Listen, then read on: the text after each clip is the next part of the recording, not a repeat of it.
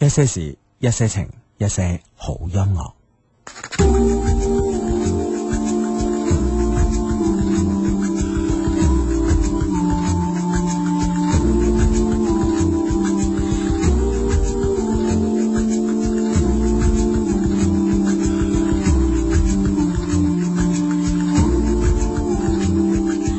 Jälkeen päin pois kävelee, mennyt maailma matkan laukussa.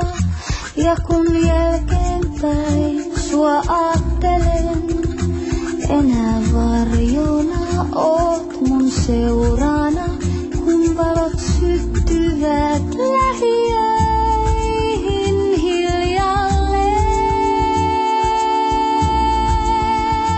Koitan unohtaa, yksin jään, kun kiskat sua keinuttaa pimeyteen. Luulin, että helposti tästä irti päästä voi ikävästä, että silmistä pois on pois sydämestä. Ei se vaan ole niin. Yksitellen ohitan tyhjät laiturit, ostospalatsit. Ne taakse jää, mutta en voi meitä pyyhkäistä noin vain mielestä, kun valot syttyvät lähiöihin hiljalleen.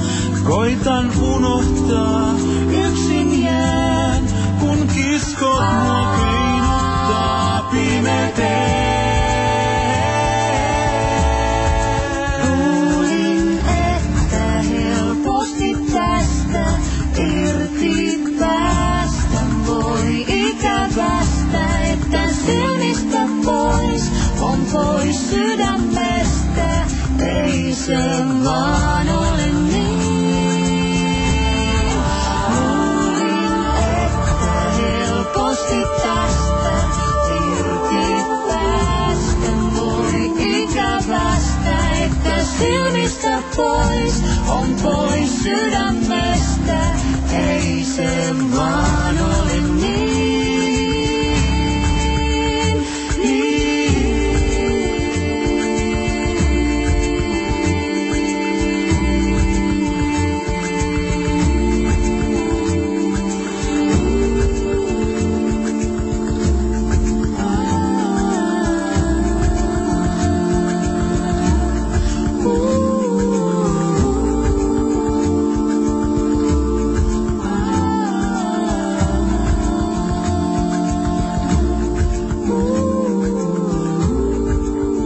一首咧非常之好聽嘅歌咧，開始咗我哋今日嘅節目啊！我哋節目叫一些事一些情啊，而為我哋唱歌嘅朋友咧就叫做 Cut for Fly 吓、c u t 啊 for Fly 咁誒呢首歌 咧破閘而出呢首歌，呢首歌 破閘而出。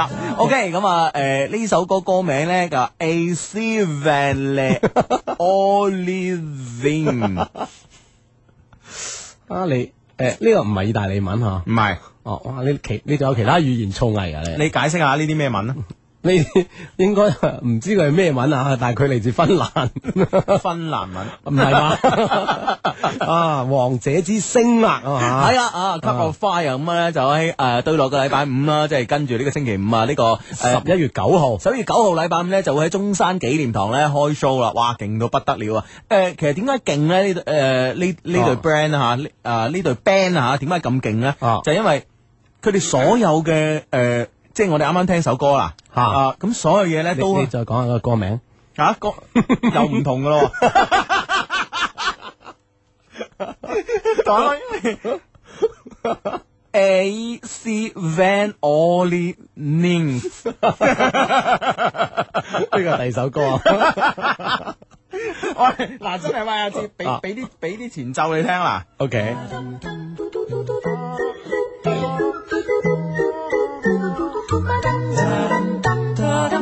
啊系啦，即系诶，以上呢啲所有嘅聲音咧，都係用人聲嚟做出嚟嘅。系啦，咁即係所有樂器嘅聲音咧，都係發自人聲咁樣。系啦，即啊係呃诶呢個五人組合咧，其實咧就演出嗰時咧，你聽到喂會有鋼琴啊、吉他啊、吉他啊鼓啊等等㗎嘛 b a s s 啊咁樣吓，咁其實咧都唔係，就全部咧都係人聲嚟唱出嚟嘅。所以咧就話咧去現場睇就更值得期待啦啊！係啊所以聽 CD 唔覺咁樣係啦，啊所以我哋都好期待住呢、個个呃下下個星期五晚吓，同、大家一齊喺呢個诶、呃中山中山紀念堂紀念堂睇呢個 Cup for Five 啊王者之星第一次嘅中國站演出咁啊！嗯，好勁喎！佢哋，佢哋喺歐洲咧，啊哈勁到不得了喎！啲 friend 話咧，即係話佢哋去去邊度唱咧，就揸車跟嘅喎，係嘛？即係因為係啊咧，佢誒呃而家舉辦過數十場呢啲嘅音樂會啦嚇嗯，所有門飛都係哼去晒咁。 係咯係咯，啊我唔 咩叫我唔去晒㗎， 即係全部去晒屋企， 我唔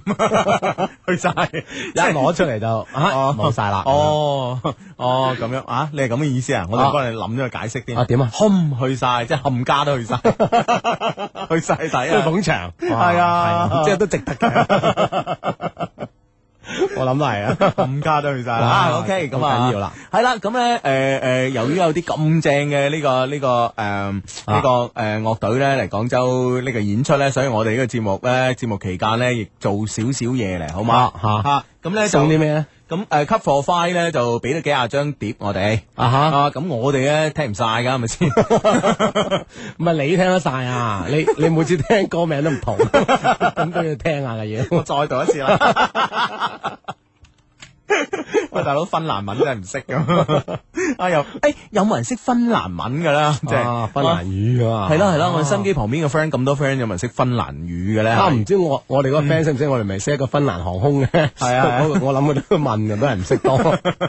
係啦，咁咧就诶点样喺我哋呢個節目期間咧，可以獲取诶由我哋一些事一些情送出呢個诶 Cup for Five 嘅呢個 CD 咧，有我哋诶 Cup for Five 簽名 CD，不過咧 簽名係 Hugo 同阿子，代簽啊， 我哋簽 Cup for Five。咁樣啊，點樣獲得咧？就方式好簡單嘅，就喺我哋诶、呃、對落诶、呃今日同聽日啦，節目诶節目诶、呃今日啦，好嘛？今日送晒就。今日送晒佢 今日啦，送晒㗎啦，係啦係嘛好係啦誒送幾多隻？十隻八隻啦。我哋得十一 隻啫喎，啱啱我話幾廿隻係吹水嘅，知唔知啊？ 咁我咪講得都幾殷苦，有十隻八隻啊。 即係你一隻我一隻啊，咁啊送九隻啦。就咁定啦。怎定啦嚇咁啊，咁啊誒想攞呢個誒誒 Club for Five 嘅呢個誒 friend 咧，就首先咧要發短信嚟，發咩咧？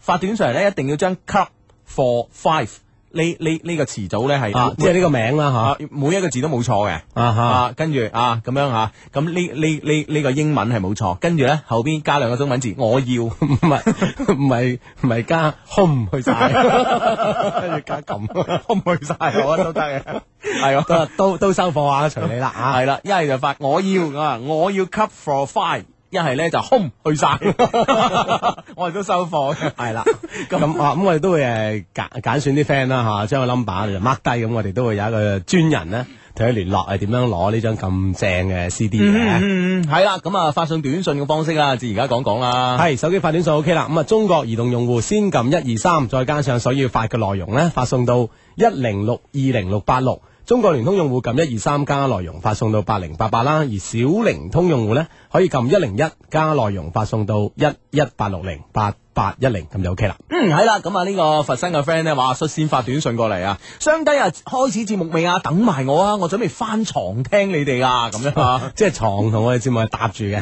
即係呢個搭配嚟嘅，即係我哋喺床下 底咯，床同我哋喺搭住啊！搭配啊！我意思係哦 哦哦，咁啊人哋覺得哇，呢、個直播室咁陰公，兩個喺床下底做啊咁 啊！哎，呢、個 friend 得啊，呢、個 friend 話相誒相低啊，你哋點睇咧？將淘貨當係家常便飯嘅大專女生啊，我好迷啊咁樣啊！哦咁、我覺哋得喝佢咯，係咯，哦，啊你喝佢咩啊？喝佢唔好唔好咁樣咯，哦唔哦好逃課啦，係咪先？係嘛係嘛？咁我我啊覺得咧淘貨冇嘢㗎，唔影響你感情㗎，係咪先？ 即係影響其他 嘢啊。咁你話你話學業不成會唔會影響感情啊？吓， 會啊我覺得 學業不成會唔會影響感情？係啊，雖然你講得就好順 咁，但係問題問題，我覺得誒誒誒都唔會啊，係嘛？我覺得係咪先？讀書同感情兩回事嚟嘅喎。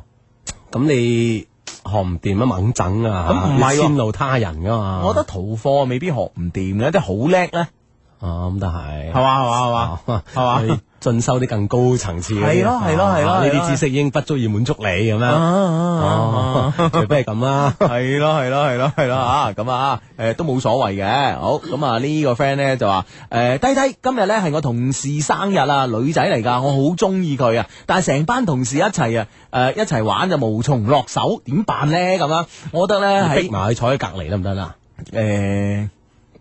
都唔係話唔得嘅，但我覺得咧就係、你要做啲嘢咧，係你誒、呃令佢將個焦點放喺你度咯。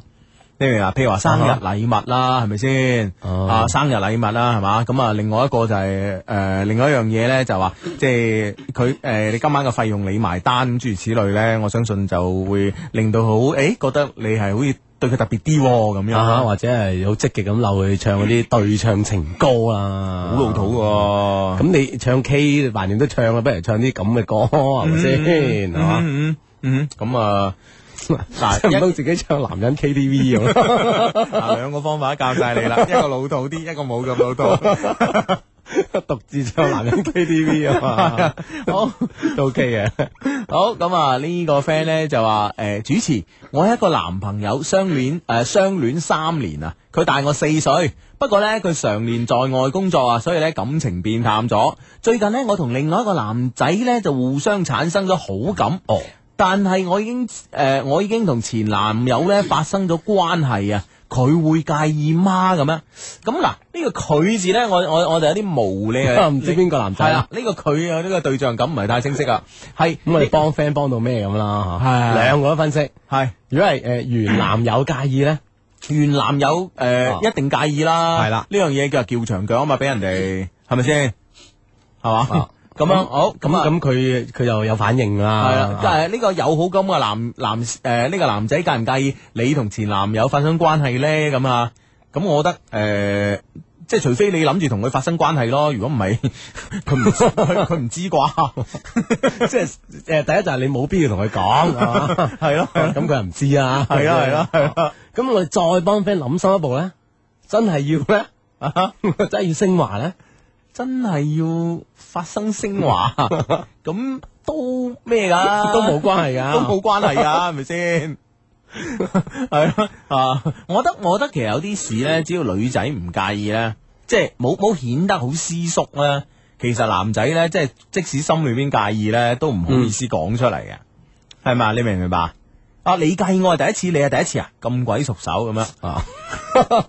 你明唔明白？呢啲撩交嗌嘅嘢嚟 噶，哦，即係即係喺度亦都奉勸好多男 生啊，冇聊交嗌，好撩交嗌啊，何必啫？係咪先？啊係嘛？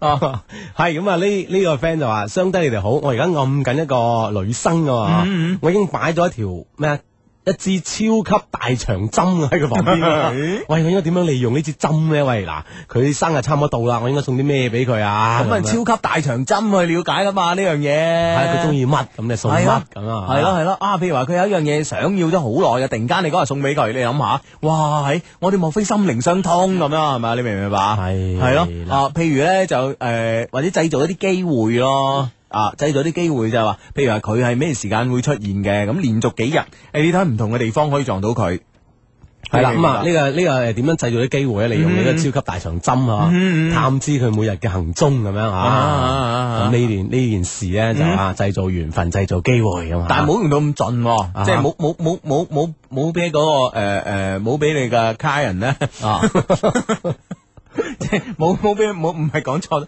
冇俾你嘅 target 咧知道知道即係即係誒好似太巧啦，你明唔明白？係咯，你好 似如影隨形咁啊樣。係啦係啦，即係有啲啲嘢巧咧就應該嘅，就唔好太巧哦一咯。鋪半鋪咁嗯啊。好啦，咁啊，誒啲 friend 開始有反應咯，啊呢個超級無敵靚仔雙低，啊雙低，我要空去晒嘅 cut for five 啊！嚇哦即係咩都寫晒啦。 啊！呢、個 friend 話我要 CD，有冇票啊？有都唔區咁啊！哦，係嘛？ 啊你好似冇冇按我哋要求寫喎。係啊，呢、個唔呢、個唔收貨啊！啊係啦，咁啊誒呢呢個呢個 friend 咧就話，誒喂誒我咧咁我我嘅呢女友啊，因為今日有嗯個男生生日，佢去咗參加，哇 嗯我心好亂啊，喂點算啊咁樣，誒咁嘅都緊張咁啊正常社交喎呢啲，正常社交，冇諗咁多嘢。喂，如果你咁都緊張嘅咧，你嘅關係其實有啲牙煙噶咯，你明唔明白？系啊啦，啊，好我放放鬆鬆我哋節目就 O K 噶啦係吓。咯係咯，放鬆心情，放鬆心情吓。啊嗯好啦，呢個嚟自深圳嘅 friend 啊，相低啊，今晚咧同老婆嘈交啊，心情勁差，聽佢哋兩隻嘢嘅笑聲咧，心情即刻好翻晒啊咁啊。但係你同你老婆嘅關係係 對到邊，你我哋唔可以代替佢嘅喎。 即係你心情好翻一件事啫，關鍵你關係好翻咧，係啊 係啊哎就 最 perfect 噶啦咁啊诶，。呢、個 friend 诶嚟自江門嘅 friend 話：，诶 c u p for five 我要啊，兩位晚上好啊！今晚咧響鳳凰台嘅華姐選舉中咧 c u p for five 咧作為表演嘉賓啊，咁啊吓，啊哦，幾正喎，幾正喎啊吓，同啲靚女同台演出啊！係咯係咯係咯吓，係 真 係诶，呢呢個 friend 咧就話：，诶，上帝救命啦！嗱，感情好嘅男朋友就要飛去加拿大留學，嗯嗯分手又唔捨得噶嘛，唔分呢又驚異地戀好難維持噶嘛，係咪先？點算呢？喂 異地戀根本就唔難維持啊，我覺得係咪先？即係佢比喺埋一齊難啲，就冇話係咪先？系咯，冇話即係當然異地戀呢，就係通常係不被看看好嘅，咁但係問題而家呃而家诶诶资讯科技發達啊嘛，哈係咪先？啊大家大家 MSM 啊、QQ 啊吓都可以睇到個樣啊，諸如此類。我諗嗯我諗诶 keep 嘅方式呢，就诶即係好過好過即係呢個。诶以前好多咯，咁但係問題呢，就話诶戀愛感覺嗯呢，你係需要一個一種感覺呢，定係需要一個好實質嘅人喺隔離俾到呢個感覺你。啊哈。你明唔明啊？呢個兩回事。系啦，咁、其實咧有有啲嘢話，即係好多嘢就要未雨綢繆啊。但係呢件事你又唔使我哋分定 先啦，如果唔睇好，係咁即係去到有時咧，佢即係 水到渠成，咁到時你維係就係知道，誒、個結果會點啦。係咯係咯係啊唔咯使分定先嘅。嚇好好好，好啊，好咁啊！呢個 friend 咧就話 Hugo 阿志救命啊！咁啊，誒啊，我依家同個億萬富翁個女拍緊拖啊，唉而我自己咧就普通家庭，點算啊？我好難選擇啊！即係，誒嗱呢呢個短信有 point 啦，啊，即係我好難選擇嘅意思啊，啊可選擇能咩咧仲有， 仲有個十億萬富翁個女。啊，即係全部排緊隊啊！呢件事啊，系啊，唔係我覺得诶、誒你當佢係诶诶普通女仔咁樣拍拖，诶、就肯定係衰硬嘅。係嘛啊，咁即係當然咧，因為佢有有有住呢個家庭背景嗯嗯咧，好、多嘢啦，可能輕輕會有啲唔同啦。嚇係咯係咯係咯啊係咁咯。啊，因就唔同，你有做唔同嘅動作啊、行為啊。係咯，我覺得即係話你話，誒你話誒你同我好似普通女仔咁拍拖啊，我相信難，因為畢竟啊係邊個家庭嘅條件啊，各方面佢嘅生活同你嘅生活都唔同，所以我相信呢，即係話如果你真係愛佢嘅呢，你要更加多遷就佢咯，啊遷就多啲啦，啊，喂，咁會唔會誒，即係適得其反啊？嚇，嗯即係佢可能會本身呢個家庭背景咧令到佢都誒都幾千金啊嗯。我哋再咁樣走一走佢，會唔會即係呢個世以後真係冇得翻嚟啊？咁我覺得呢啲嘢就睇你愛啫，係咪先？通常呢，我哋我哋都會發現誒誒、呃呃我哋誒、呃即係身身邊嘅 friend 啊嗯咁樣嚇，都會有啲係即係話，唉誒誒，即係老婆好惡啊，咁樣個老公就晒，或者係老公好惡啊，老婆就晒咁啊。啊咁係呢啲係我哋睇起身辛苦啫哇，嘛。做咩啊咁嘅？係啊，其實當時人兩個好好啊。 係啊，當時係冇嘢噶嘛，呢個相處方式嚟噶嘛，字、哦我哋唔可以改變噶嘛，只要你喜歡，係咪先？只要你喜歡，係嘛？即係哎我中意個女仔啊，我經常俾佢話兩句，揼兩場有乜所謂啫？係咪啊哈啊？又打唔死 嘅， 個心未死啊， 所以打唔死嘅。你話下掹刀仔就 話啫，係啊，就因為未心死啊嘛，唔 使係啦驚啊。係啦。好咁啊，呢、個 cup for five 啊，咁啊啊，好多人咧都都係發呢個短信咧，唔符合我哋要求啊。我哋再講一次啊，啊哈我點先？誒、送嗱，好似呢個東莞嘅 friend 啊，cut for five，我要啊咁樣係唔得 嘅，係唔得嘅。我哋嘅正確嘅發送方法咧就兩種方式，啊第一種咧就係、呃我要 cut for five 啊啊哈第二種發發送方咧方式咧就係、空去晒，咁我哋咧都收火啊，我哋 都收火咁 啊，即係有有多餘字嘅都唔得 啊。多餘字唔得㗎，真係 系啦啊，咁所以咧就啊繼續啦，可以咧通過短信方式啊同我哋誒溝通嘅啊咁啊啦。嗯嗯。係咁啊呢诶呢呢個 friend 就咁樣講，佢話啊嗱诶我係韶關嘅咁樣，我叫我哋班嘅一一個女仔介紹靚女俾我識，佢又同我講啦，佢話鬼知你啊！我唔理咁樣，自己揾揾唔到就啊算啦。誒、佢係咪對我有意思咧？咁樣哇，都敏感喎、你嘅 friend 誒，哎即 係。啊即係佢可能呢個女仔輕輕有啲嬲嬲地喎，感覺、啊，我覺得係啊，即係，啊我覺得係啊，係啊，係啊，可能有喎、我我覺得九成都有啦，九成咁大把握。佢梗係啦，咁啊，如果咁啊，換翻轉頭講，關鍵就睇呢個韶關 friend 對佢有冇意思啦。係啊，啊！如果你又係啊有事咁樣吓，啊嗯嚇咁啊再激一激佢咁樣，哇咁啊出晒面啦呢件事，唉啊得噶啦，得噶啦，得噶啦，係哇呢個 friend 話唔識寫呢個樂隊嘅名咁樣，哦咁啊咁樣啊你冚去晒都寫得嘅，空得個英文啫喎。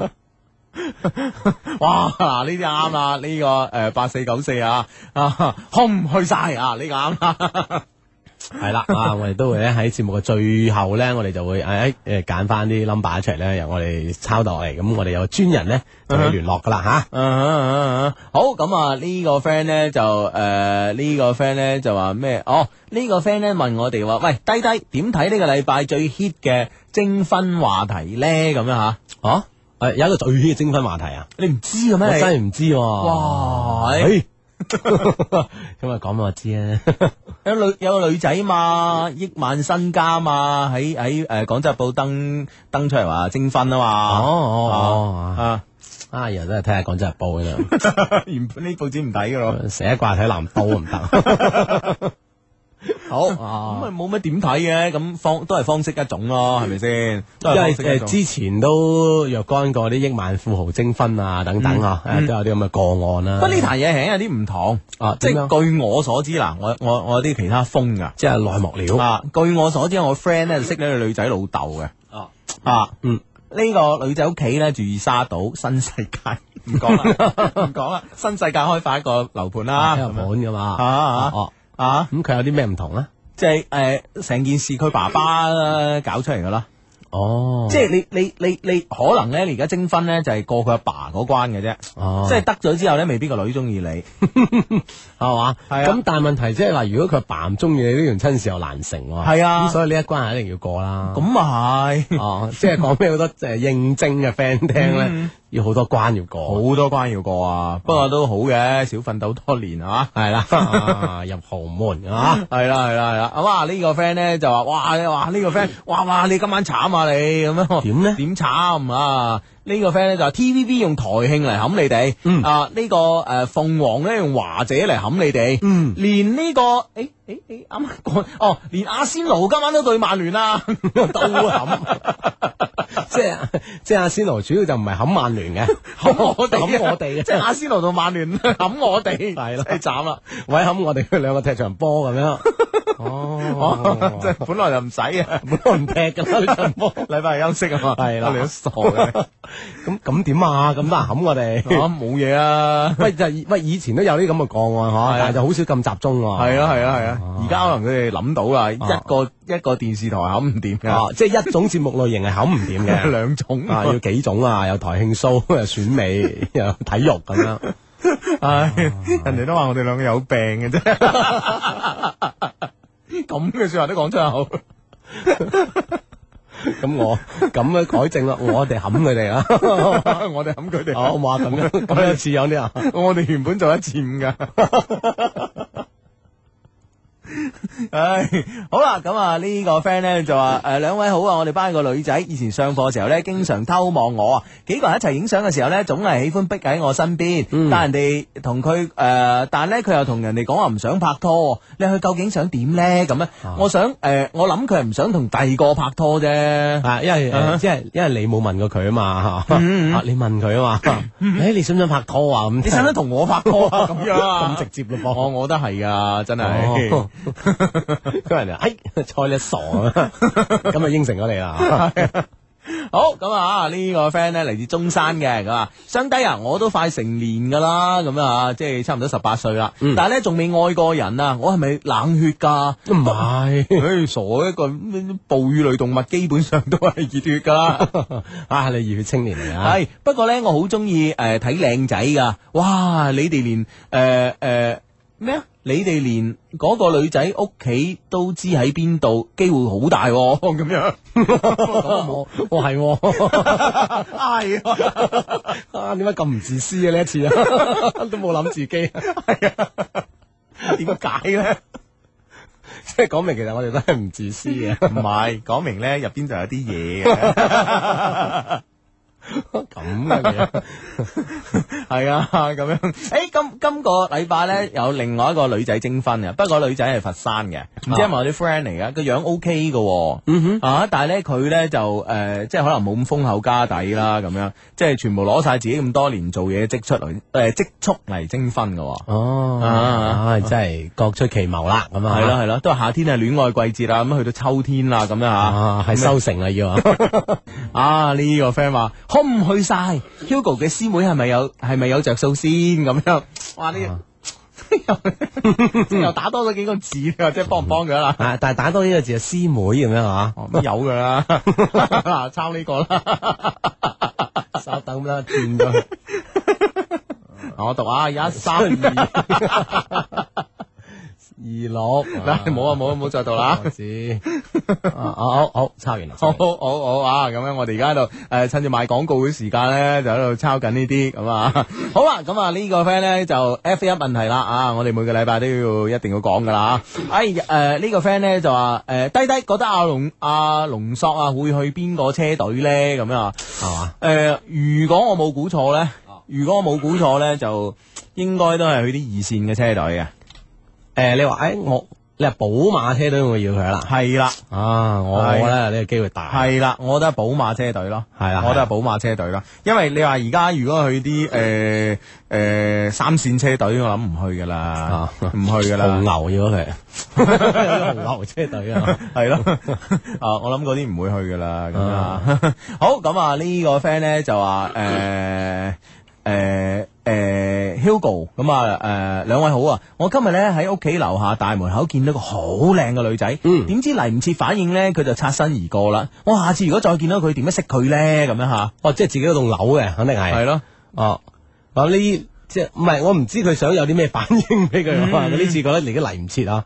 喂，呢次係咪可以打招呼啦？我覺得係咯同棟樓啊，係左咯鄰右里咁樣，诶、又見到你嘅咁樣啊， 你明唔明 啊？係啦啊，咁啊 使唔使唱翻首左鄰右里嘅啫？ 如果有時間都唔拘嘅。扮兩個人 嘅， 好好呢、個惠州嘅 friend 啊，呢、個惠州嘅 friend 話：兩位哥哥你好啊，我叫妮妮啊，聽到你嘅笑聲啦，心情好咗好多，工作都有力啦，咁樣 哇，你睇你 勞動啊你，祝你節目咧越辦越好啦，咁啊，好多謝你，多謝你啊，呢、個 friend 咧就低低啊，今日咧我同男朋誒、呃我同我男朋友第一次嗌交，原因係咧我係為咗雞毛蒜皮嘅事而嬲啊，我知我抵死㗎啦，我應該點樣補鑊啊？仲有啊，佢就嚟去英國啦，我想繼續啊，咁樣。诶，咁咪诶呢個英國照去啊都可以繼續嘅，頭先都講咗啦，係咪先？ 啊，哦咁嘅補鑊其實好簡單嘅啫。咁女仔同誒男仔嗌交咁樣係嘛，咁樣嗯跟住誒打翻電話俾佢啊，就得㗎啦係打翻電話俾佢講第二樣嘢啊。如果佢仲嬲就話你咁小氣嘅咁樣，我都冇事啦， 係啊嘛？喂，其實我覺得呢樣嘢，誒佢去英誒，即係誒個男仔去英國咧，嗬，可能反而更加有利於佢哋啊。咁因為就冇咗呢啲所謂嘅雞毛蒜皮嘅事啦嘛，啊咁啊，誒拗交少咗咁樣啊嚇。哇！但係佢哋如果之間再發生事啊，大是大非嘅咯。咁 你起碼少一樣嘢先係嘛？咁啊係。呢個 friend 講，相低請問一個男人話好中意同我升華嘅感覺，哇！你哋覺得有冇問題啊？我覺得好膚淺咁樣。誒、呃我覺得。誒、其實咧又又真係唔可以講話膚淺嘅，因為咧，畢竟咧就誒、男女之間即係從感情到肉體嘅升華咧，係一個幾神聖嘅事事幹嚟嘅啊哈。啊！哦，咁佢誒即係中意呢啲咁神聖嘅事幹咧，嗬、嗯哦，又唔可以話用膚淺兩個字咧，即係就就可以做一個評論嘅嚇。 唉，冇錯啦，咁啊， 好咁啊，誒、呢、個 friend 咧就話呢、個 friend 話唔公平啊！點樣唔公平啊？個 Hugo 一見到靚女啲短信就暈晒浪，智叔要幫我哋主持公道啊！ 咁啊誒規則都改晒 啊！咁你又咁樣講 Hugo 唔啱嘅，啊佢見唔到佢係靚女嚟 㗎，係我見唔到啊，我就係知知道道係有一個個女。我 淨係知道師妹啫，咁冇辦法㗎，係咁㗎啦。我我我好近做喺度哎做咗成四年幾節目，大家都知㗎啦。 都係咁嘅人㗎啦，冇得掹啊！ 係啦，喺節目期間咧，通過短信方式同我哋溝通啊。咁啊，中國移動用戶撳一二三加內容發送到一零六二零六八六，中國聯通用戶撳一二三加內容發送到八零八八，小靈通用戶撳一零一加內容發送到一一八六零八八一零，咁就 OK 啦。嗯，好咁啊，诶、呢、個 friend 話，哈哈，雙低有咩風浪未見過啊？區區台慶啊、華姐啊，未驚過啦。不過今晚呢，你哋大佬欣欣同林林呢，就去咗珠影參加嗰個 Lee 嘅 party 啊。啊哈你哋會有咩行動啊？我係小龍噶嘛啊，係啦，啊，係啦，啊，欣欣今日中午俾電話我啊。 ，Halloween 嗰個啊啊。啊！俾俾電話，誒、你今晚去唔去 party 啊？跟住，誒、哎係噃，你哋要做節目喎、咁樣啊咁話，咁你去威啦，咁樣唔係 Halloween party 都十一點之後啦，我諗。唔知，因為佢佢今次係呢呢呢個牌子啊，哦做唔知佢做到幾晏咧，喺哦嗯喺喺珠影誒個棚入邊咁搭出嚟咁，又未去到現場睇啊嘛咁嗰度更加唔驚嘈親人啦。嚇，係咯係咯，咁啊啊留留夜趕起啦，咁趕噶啦嚇，係啦係啦係啦啊！好咁啊，我哋做完節目，同佢通過電話啊睇下情況點樣。啊嗯睇下進展去到邊度啊，啊有啲咩型人出現噶嘛咁啊係啦，咁啊我哋未出現之前咧，都嚇，唔我諗佢都幾難數得出啊。好咁啊！诶、呢、個 friend 咧就低低急急急啊！最近咧，我想識個大一嘅師妹，有咩好計可以識到佢啊？又唔會诶、誒令佢覺得我太唐突，因為咧我本人咧係比較怕醜嘅咁啊。咁我覺得诶、誒識女仔，如果即係真係怕醜咁樣想識女仔，就一定要個女仔嚟主動識你嘅。咁你啊咁你諗下，即係冇有冇呢方面嘅辦法啦？冇噶嘛，係咪嗯先？除非對方係對你心儀已久，咁所以咧，我覺得咧，唯一嘅方法咧，當然要大膽啲咯，係咪？哦，嗱喺呢個時候你就讀多啲短信吓，嗯我就見到我師妹發一條短信嚟啊 啊，Hugo 過分 ，Hugo 有師妹，你嗰字冇師妹咩？ 志師兄幫我啊咁樣， 哦見到啦，見到，記得個 number 先， 喂唔好咁啊，大佬！一個節目有一個我呢啲咁嘅人已就經夠 啦，就夠啦。咁我唔平衡咯，係咪先？嗯你你定啊！你幾廿歲人，你唔好鬥呢啲戲啊！你你個人真係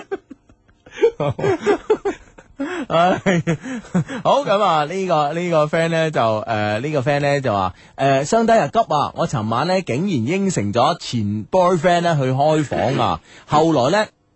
後來咧良心發現啊，冇去到，之後咧將呢件事同依家個 boyfriend 講，佢好嬲啊，對我明顯淡咗好多，點辦好啊？哎呀，你點解咁噶你？ 哎呀傻女，係咯係咯，你又你又你又嗱即係。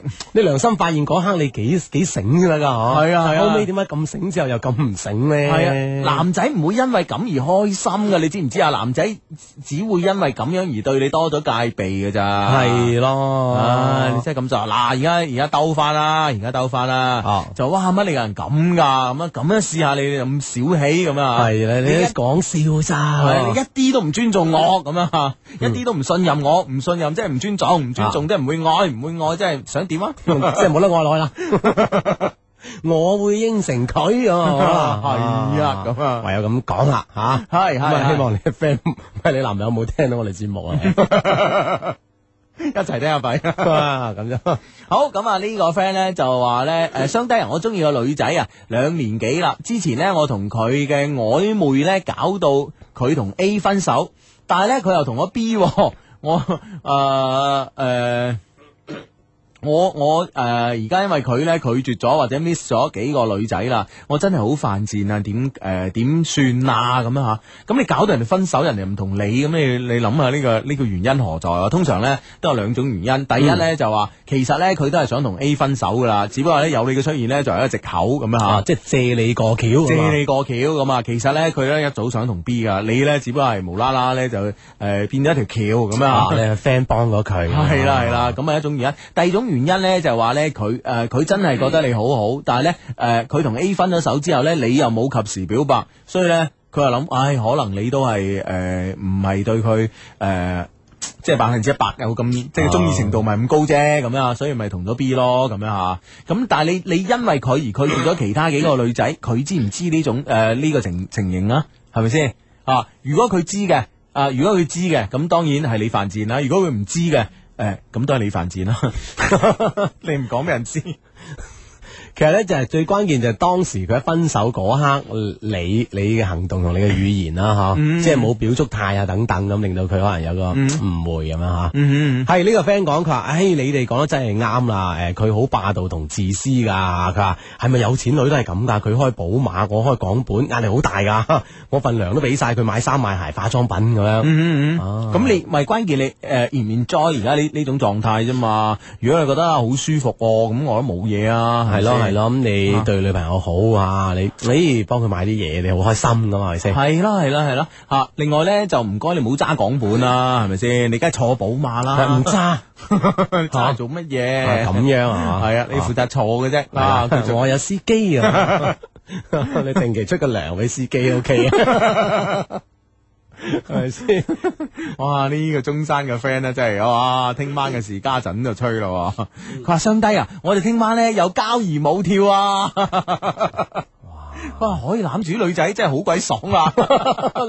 你睇交誼舞係咁睇，原來 人哋都咁好嘅體育舞蹈，你咁樣睇，體育舞蹈嚟噶，係啊，哦啊比賽啊，體育舞蹈哦嚟我啊，我諗住從字面解釋啫，係嘛哦？大即家係交個朋友啊，聯絡友誼咁 樣，啊都都可以嘅， 係啊都可以通過呢個方式 交朋友、 找友誼嘅，係咪先？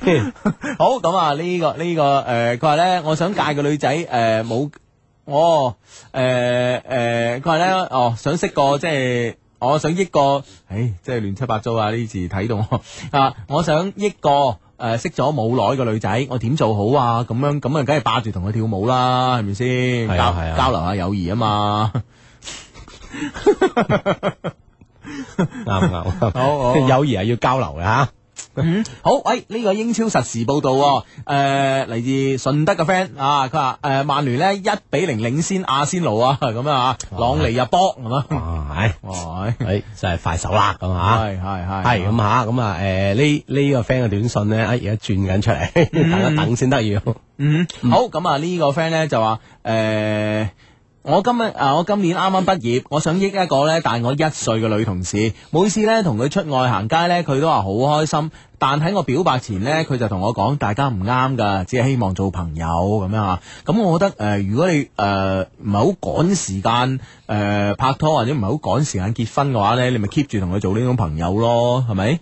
係啊咯，其實呢呢呢種狀態 keep 得住咧，係即係有利嘅，起碼吓。嗯啊，係呢個 friend 要追數啊吓，佢好慘啊，槍低咁啊，前男友欠咗我呢幾百蚊咁唔還嗯錢咁啊，電話又唔聽喎。咁啊，之前有幾次應承咗還嘅，但係但係後尾咧都冇還到。嗯喂，我應該點先可以攞翻啲錢啊？前男友啊，呢個關係喺度啊嘛。嗯哼，咁誒、呃首先呢，就即係誒男女朋友之間借借錢呢，冇單冇據呢。其實你話真係擺到上台面係幾難嘅。不過啊，不過我覺得咧呢呢啲嘢呢，誒、誒、如果你想搞大佢。係咪先？即係幾百蚊算啦，我唔要啦，我唱衰你，咁當然有你個方法啦，係咪先？而且呢，你要你要唱衰佢之前，你要俾到呢種壓力俾佢咯。啊，你唔緊要啦，你唔還算啦，咁啊，不過唱衰你咁啊。 系啦，睇佢舆论同埋同埋金钱之间佢拣佢拣边样啦，唔系唔系舆论啊，名誉啊，名誉同金钱之间佢拣边样啦吓。哦，因為咧，好似诶呢種選擇就交翻俾佢啦吓，因為冇冇單冇據又難啲嘅啊嗯嗯。啊哈。系。好咁啊！呢個 friend 咧，誒呢個 friend 咧就話誒兩位主持人你好啊！依家咧我同男朋友關係好差，佢對我咧忽冷忽熱，我都唔知點算好。加之咧佢喺廣州，而我咧喺深圳咁樣啊，我覺得即係誒又係又係異地戀嘅問題咯。咁樣異地戀嘅問題，其實咧我覺得忽冷忽熱咧係你嘅感覺嚟嘅。到底佢係咪真係喺事實上對你忽冷忽熱咧？其實呢樣嘢冇人知。阿阿志明唔明我意思啊？诶、呃即系我爱爱人啊！你意思係愛人冇人知，嗱，其實啊嗯嗱、如果我係诶呢個女仔嘅男朋友啦，我喺廣州诶、呃我女朋友喺深圳咁啊，譬如話我今日哇做嘢忙到咩咁，忙到咩咁吓，咁我可能即係即系可能係即係忽忽略咗佢咁啊，或者冇俾電話佢，佢會唔會覺得誒我今日係冷？好啦，我聽日做完嘢啦，得閒啦，一日到黑冤住佢诶傾耐啲啊，啊冇收線啦咁樣，你明唔明白？呢樣嘢叫熱噶嘛？啊，呢樣嘢叫熱喎，你明啊？咁但係問題咧就係因為距離啊，你啊距離咧令令令人對對方咧就消失咗一啲安全感。啊哈，而且係增加咗啲嘅猜測㗎嘛。係啦，係啦，係啦啊。咁我所以咧，誒，我覺得咧，首先咧，你如果仲係中意佢嘅咧，誒，你保持佢嘅信心啊，自己又會開心啲。嗯嗯，啊係啦，即係除非你係諗住，诶咁啊咁難為係算啦咁啊，嗯，你保持住誒誒你對佢嘅信心，同埋誒你你心裏邊認可佢對你嘅信心啦，我哦覺得會好啲咯。啊，好嘛？？呢呢個咧都係同樣問我哋神經科方面嘅問題啊。佢有問題想請教兩位，有個男生咧細我兩歲，冇見過面，咁啊發過幾條信息 咧就話要升華啦。呢個人神經係咪有問題咧 係 神經科方面都俾 一個我答案你係係一定有問題絕對有問題 啊！咁係啦啊，，你就將呢個覆翻佢就得啦。 好啦，咁啊呢個 friend 咧係學業方面嘅問題 啦。哇，你兩隻嘢啊，早知你哋咁偏幫師妹啊，我報研究生就唔報暨大啦，報廣大或者廣工啦，勁支持你哋咁 樣，咁樣咁啊，我哋啲 friend 啊，啊，即係一心向學都 OK 嘅，啊係報讀邊度都一樣係嚇，袋關鍵要學有所成啊係嘛。啦，你你報廣工或者係廣大啲多一張半張 CD 啫嘛，係咪先？係啦，咁啊，啊關鍵揦住張沙紙緊要。唉，冇錯啦，冇錯啦啊， 咁樣吓，好咁啊呢個 friend 咧就話诶。誒呢個 friend 咧就話：誒、兩位大佬，江門嘅 friend 啊，啊今日我失戀瞓唔着啊，點算啊？咁樣啊，啊好在咧，你你哋兩個唔同我分手咋，你千祈唔好唔要我啊！ 要要要，我哋好被動嘅， 你唔要嘅真係。 呢個 friend 講話，我之前買咗個名牌包啊，俾我 boyfriend 做生日禮物啊啊，點知未到佢生日，我哋就 分咗啦，攞唔攞分 啦？唔係唔係未，嗰個包咧就冇冇送俾佢，咁我唔知送俾邊個好喎，又又唔知送唔送好喎。啊哈我我惊佢覺得我想復合啊咁咁樣，既然係既然係買咗啦，咁樣又諗住俾佢嘅。如果俾我啊，嗯如果俾我，即係我係諗住送俾女朋友我嘅。已經買定喺手，已經買定喺等手嗰日送咁樣。係，啊啦係啦，咁我如果我咧，我覺得我就會爽。但係人哋呢個呢個問題就係驚佢，喂佢會覺得我想復合咧咁咁啊樣。咪寫明咯，唉，唔係想點同你點復合樣死啊？個包入邊夾咗紙係啊夾仔，咗啊我唔想復合的。係係我我不想復合的，你別亂諗嘢，亂亂諗東西。只是 想送個包俾你，只是一份生日禮物而已咁啦，哦你明唔明白？咁咯喎。係啊。咁啊希希望對方明白呢邊苦心啦。系，但系如果女仔咧送俾诶、呃男仔咧，咁我覺得诶、呃又可能係另外一回事喎。又點咧？吓即係如果你收到咁，你覺得佢想復合啦？ 我諗人都係咁諗到，一定覺得佢想復合 噶啦，唔理你寫咩，我覺得。啊啊，仲要此地無銀係啦，咁都係冇送啦。啊明白包 啊，留翻俾自己係啦，或者下任男友，係啦，或者名或即係名牌啲嘢都冇咁快過時噶嘛，係咪先？ 系啦系啦，經典永啊恒吓，系好咁啊，诶、诶，呢、個 friend 咧就話诶诶， 呢、個 friend 咧就。呢個 friend 話：相低，你哋有一期咧偶爾講到啊，女人嘅生理周期咧同月圓嘅關係啊，係咪真㗎？唔該你多誒、呃你哋再講清楚啲啊，係咩關係啊？我係忠實低迷嚟㗎，咁樣呢個 friend 諗住以後每日望天象，知道人哋點咯。望天打卦， 唔係不過當然呢種求學精神係值得嘉許嘅，我覺得嗱，誒誒誒誒，嗱咁樣咁樣講啦。其實咧，我記得嗰次咧，誒嗰次我講呢段説話嘅意思係咁樣，即係話咧，其實咧，誒誒，我哋知啦，誒女性咧就誒每個月都有生理周期嘅，而呢個誒月亮咧都係每每每個每個月都有個周期啊嘅。陰晴圓缺啦，系啦系啦，係啦所以咧我係覺得咧就係女仔咧其實同呢個大自然之間，或者係同呢個宇宙之間咧，啊哈係有一種好神奇嘅關係。啊啊哈哈，咁冥冥中有啲共通位，啊系啦，系我哋男嘅就冇噶 嘛，係咪先？入侵者嚟噶嘛，係咪先？啊啊啊啊你明唔明啊？我我哋我哋同大自然係冇咁多關係噶，所以點解女仔咧就係、呃會比較誒、呃感性一啲啊啊咁樣啊，或者係傷春悲秋一啲啊，因為咧即係佢哋從春秋四季各方面咧，其實同大大自然之間有一種好神秘嘅關係喺度啊，即係某有某種聯繫喺度。係啦，呢、個只係我猜測嘅啫。啊 無論無論你係點猜 測，但係你都大嗌我，我係大自 然咯。你啊， 自然。我都愛大自然嘅。呢個佛山 friend 講，佢話我同佢都係高三，我要考廣工，佢要考廣大，真係好啦！你哋話咧？好， 唉，真係好啊，真係掂啊！啊，恭祝兩位都考到係嘛？嗯嗯嗯啊好咁啊！呢個 friend 咧發短信嚟啦，佢話阿東咧激嬲咗阿魚啊，應該點算好咧？咁 啊，咁阿宇你唔好嬲啦，咁阿東你同阿魚認錯啦。阿東同阿宇。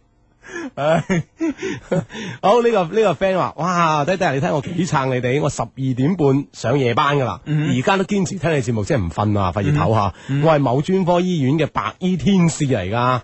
我我哋醫院咧就有 有精神科就冇神經科，你哦估係咩醫院呢？咁啊咁樣，唔知十幾人民醫院啦，係嘛？我諗係十二啊，唔 係知咯咧係咁咯啊。係啊係啊係啊。 啊，咁樣啊，但係休息都好重要嘅，因為啲嗯翻工啊嘛，係咪先？嗯嗯嗯啊好咁啊！誒呢個 friend 咧就話咧誒誒，唉佢話今日咧輸咗籃球啊，然之後咧又整親埋喎，但係呢有個女仔咧對住誒對我咧又誒誒幫我咧又買藥啊，又好關心我啊咁樣，啲 friend 咧都話佢中意我啊，但係我有女朋友㗎啦，點算咧咁樣？呃哦，即係誒肯定因為你整親先 輸啦，咁靚喎。喂，但係呢種問題都幾係喎。喂，，咁我覺得係一啲都唔係喎，知。點啊？人哋覺得對方有意喎。喂，大佬，啊嗱，首先呢樣嘢係你啲 friend 覺得啫，人哋女仔係冇開口係咪先？啊咁唔通人哋喂？誒、你整親嚟同你誒誒誒敷下藥啊，誒、跟住佢敷完之後問你點啊，係咪好翻啲啊咁樣嚇啊嚇啊？個人唔人係唔啊係唔係，啊你你聽我講，你聽我哦哦講哦啊嗱，即係我講下，又同你敷藥，敷完藥又問你，誒哎係咪好翻啲啊？啊哈咁你跟住敷人哋，我有女朋友噶啦，唔係佢心諗啫。咁你你係冇噶嘛，咁你咪享受咯，係咪先？咁人咧，你知唔知係人係好容好容易自作多情噶咁嘛？咪就係咯，我我而家咪啊勸佢冇自作多情 咯， 唔好唔好啊即係你係自作多情嘅啫。咁係啊係啊，你你盡量享受咯，係咪先？就算佢聽日煲埋粥啊，送去你度啊，係咪先哦？啊，或者同你執埋屋啊，咁樣你都享受咯，冇嘢噶係咪？係啦。咁女朋友知道咧，女朋友喎， 如果有冇人哋咁好啊？ 唔係講笑講笑啊！咁我覺得就就係話，其實你你而家越自作多情咧，越諗多嘢咧，就越容易咧喺女朋友面前啊，即係其實會會影響你嘅犯犯啲錯，啊，你影響你嘅語言啊、行為啊嗯哼啊。千祈唔好啊！啊，所以你誒一門心思，嗯啊你有女朋友，係但係享受 friend 喺你咁樣啊傷咗腳嘅情況嗯下，俾到你嘅幫助，俾到你同嘅關關心心，係啦啊，我覺得係冇冇所謂嘅。 friend 嚟嘅啫，咁嚇。啊 呢誒呢個 friend 咧就咁樣講，我想益個女，嗯不過佢而家同翻佢以前嘅仔一齊，啊哈雖然我一直都未表白過，但係我覺得未係時候，我進退兩難。嗯我而家仲中意佢㗎，我應該點做呢？咁樣。啊哦，唔係時候表白，但係咧覺得好似唔表白咧，就好似會錯失啊咁樣啊，啊呢個進退兩難咁。啊嗱，如果俾我咧，一定要一定要揾個合適嘅時間表白咯，即係了自己嘅心事都好啊。哦其其實其實誒、呃牌面睇咧就輸多贏少噶啦。啊，即係呢個贏嘅機率細啦。係啊係啊係啊係啊，啊，就係問題咧就要逼自己有一個交代。因為係啊對，其實有有時我哋做事咧都係對自己有交代嘅啫。係咪先？咁你你都唔包，你同咗佢之後，佢對你好好，或者你同佢唔散啦，係咪先？嗯冇哼人知以後嘅嘢噶嘛，所以就把握將來啦，好嘛？啊唔係唔係把握現在 啦，呃展望將來啦，係咪先？啱嘅，呢個 friend 講過年期間，我同心儀的他咁啊，去咗珠海旅遊啊，我成功感動咗佢。佢話嘗試同我開始，但係兩週前又話同我講唔適合，覺得我好煩咁。而家更係唔回短信同接電話啦。咁樣喂，問喎呢件事，嫌佢煩，跟住咩通訊方式都斷晒咁樣嚇。嗯，嗱，我覺得咧，誒、呢種煩咧，呢種煩係有機嘅煩嚟㗎。哎呀，我反而覺得冇機喎。啊，你先講你嘅道理啊。嗱，我我覺得呢樣嘢咧，誒、即係對你感動咗佢咧，講明都係接受咗你啦嚇。嗯嘗試開始嘅話咧，嗯未開始過咧，我咧就覺得有機啦。但係開始過覺得你煩咧，嗯咁就真係佢講嘅就係真心話嚟啊！嗯啊，係咁樣喎。如果你未開始，即係好曖昧曖昧，覺得佢煩咧，我覺得就有機啊哈，啊。唔係，我覺得我覺得煩誒、如果佢唔中意你，佢唔會同你開始咯，阿志。啊哈佢唔中意唔會同你開始咯。係咁開始而覺得你煩嗱，你知唔知呢？其實一個女仔覺得個男仔煩呢，其實個心裏邊係好好對佢好牽掛，先會覺得佢煩嘅。你明唔明白？啊如果係誒、覺得個男仔冇 feel 呢，只係冇 feel 嘅啫，啊哈，即係我覺得你冇 feel 啊，我你唔係煩啊，哦，啊咁但係有有啲人係有又覺得你冇 feel，你係冤住佢啊嘛，咁你咪試下冇冤佢咯。啊，哦，你又試下冷靜下咯，誒檢討下你之間發生咗咩事咯，因為你你咁短短一條短信咁樣就誒、呃交代咗你國慶到而家咁樣，基本上個細節係唔知噶嘛，我哋係你明唔明白？咪你咪又冇煩住佢咯，自己又自己又誒誒誒諗下，啊我哋之間有啲咩事發生咧？咁樣你明唔明白？係啦，啊即係如果呢個時候你再係咁變本加啊嚟咁樣發短信啊、打電話啊，真係覺得你煩啦。啊咁就會更加加加重呢個距離啦，嗯啊嗯嗯大家靜下啦，咁樣嗯，啊吓大。家靜下啦嚇。呢個 friend 咧繼續翻翻啊！喂，相低啊！我係話頭先去開房嗰個女仔啊，我兜唔翻啊，都怪我平時誒、呃乖過頭啊！佢話我，嗯即係我平時咁乖，我唔會開呢啲咁嘅呃玩笑嚟試佢啊，嗯嗯嗯佢唔、信啊咁樣。啊平時乖過頭都喺喺呢個 moment 都係錯嘅，原來。 啊，真係，哦呢招話試佢唔得咁樣話試佢唔得啊，話試佢唔得啊，真噶啦。啊，點點樣真？咪就真噶咯！你咁樣對我係咪先？哇！我真係我對你咁坦白，你你而家反而懷疑我算，系咯。啊！我真系我咁樣做咧，試問下，係啊有幾個女仔可以咁做？你講係啊！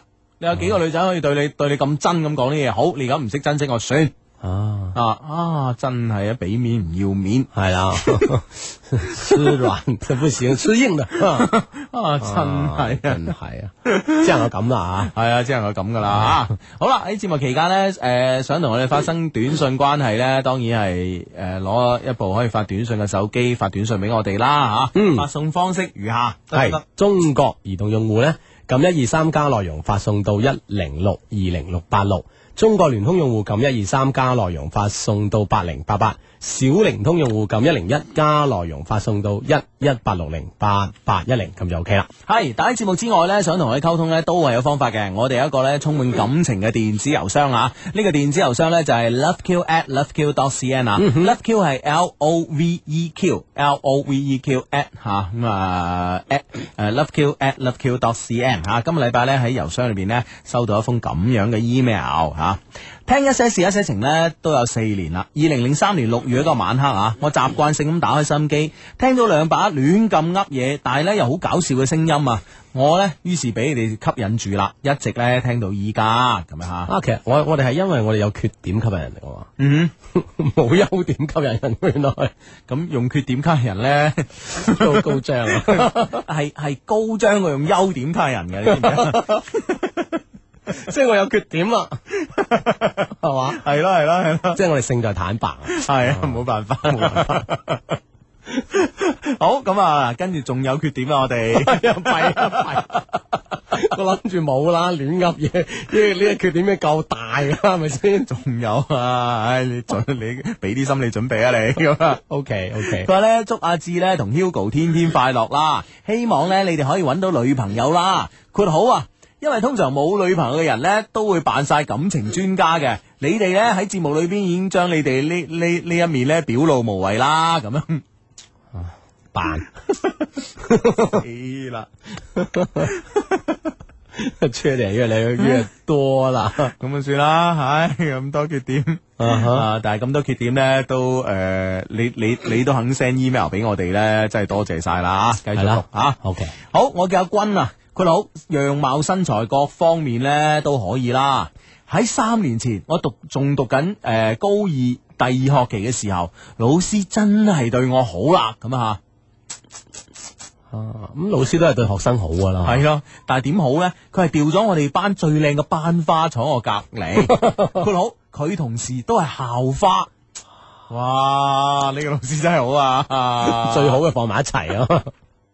係，今日翻翻嚟我哋嘅節目，一些事一些情啊，繼續會有 Hugo 同阿芝嘅出現。嗯，咁啊，啱啱咧呢封 email 咧就讀咗個開頭咁啊，咁咧阿志啊，佢佢咧就話老師安排咗班花，同時咧都係校花啊，坐喺佢身邊，咁啊真係好啦，個老師啊，真咁啊係。正㗎嘛。咁啊，誒、我暫且咧將呢個女仔叫做 A 啦、a 咧就樣靚、身材正、打扮端正、思想開放，經常出去蒲嘅女仔。咁啊，身邊咧經常好多我哋級同埋高三嘅師兄追啊，可惜咧冇個可以追到咁啊。唉，啊，兩年誒誒、呃呃讀高二啦嘛，係咪？啊，之前兩年同學呢，我同佢一直都冇講過嘢，平時見到面呢，基本上冇咩 say hi 嘅。但誒、呃、當時呢，我係誒、呃、當時我係咁。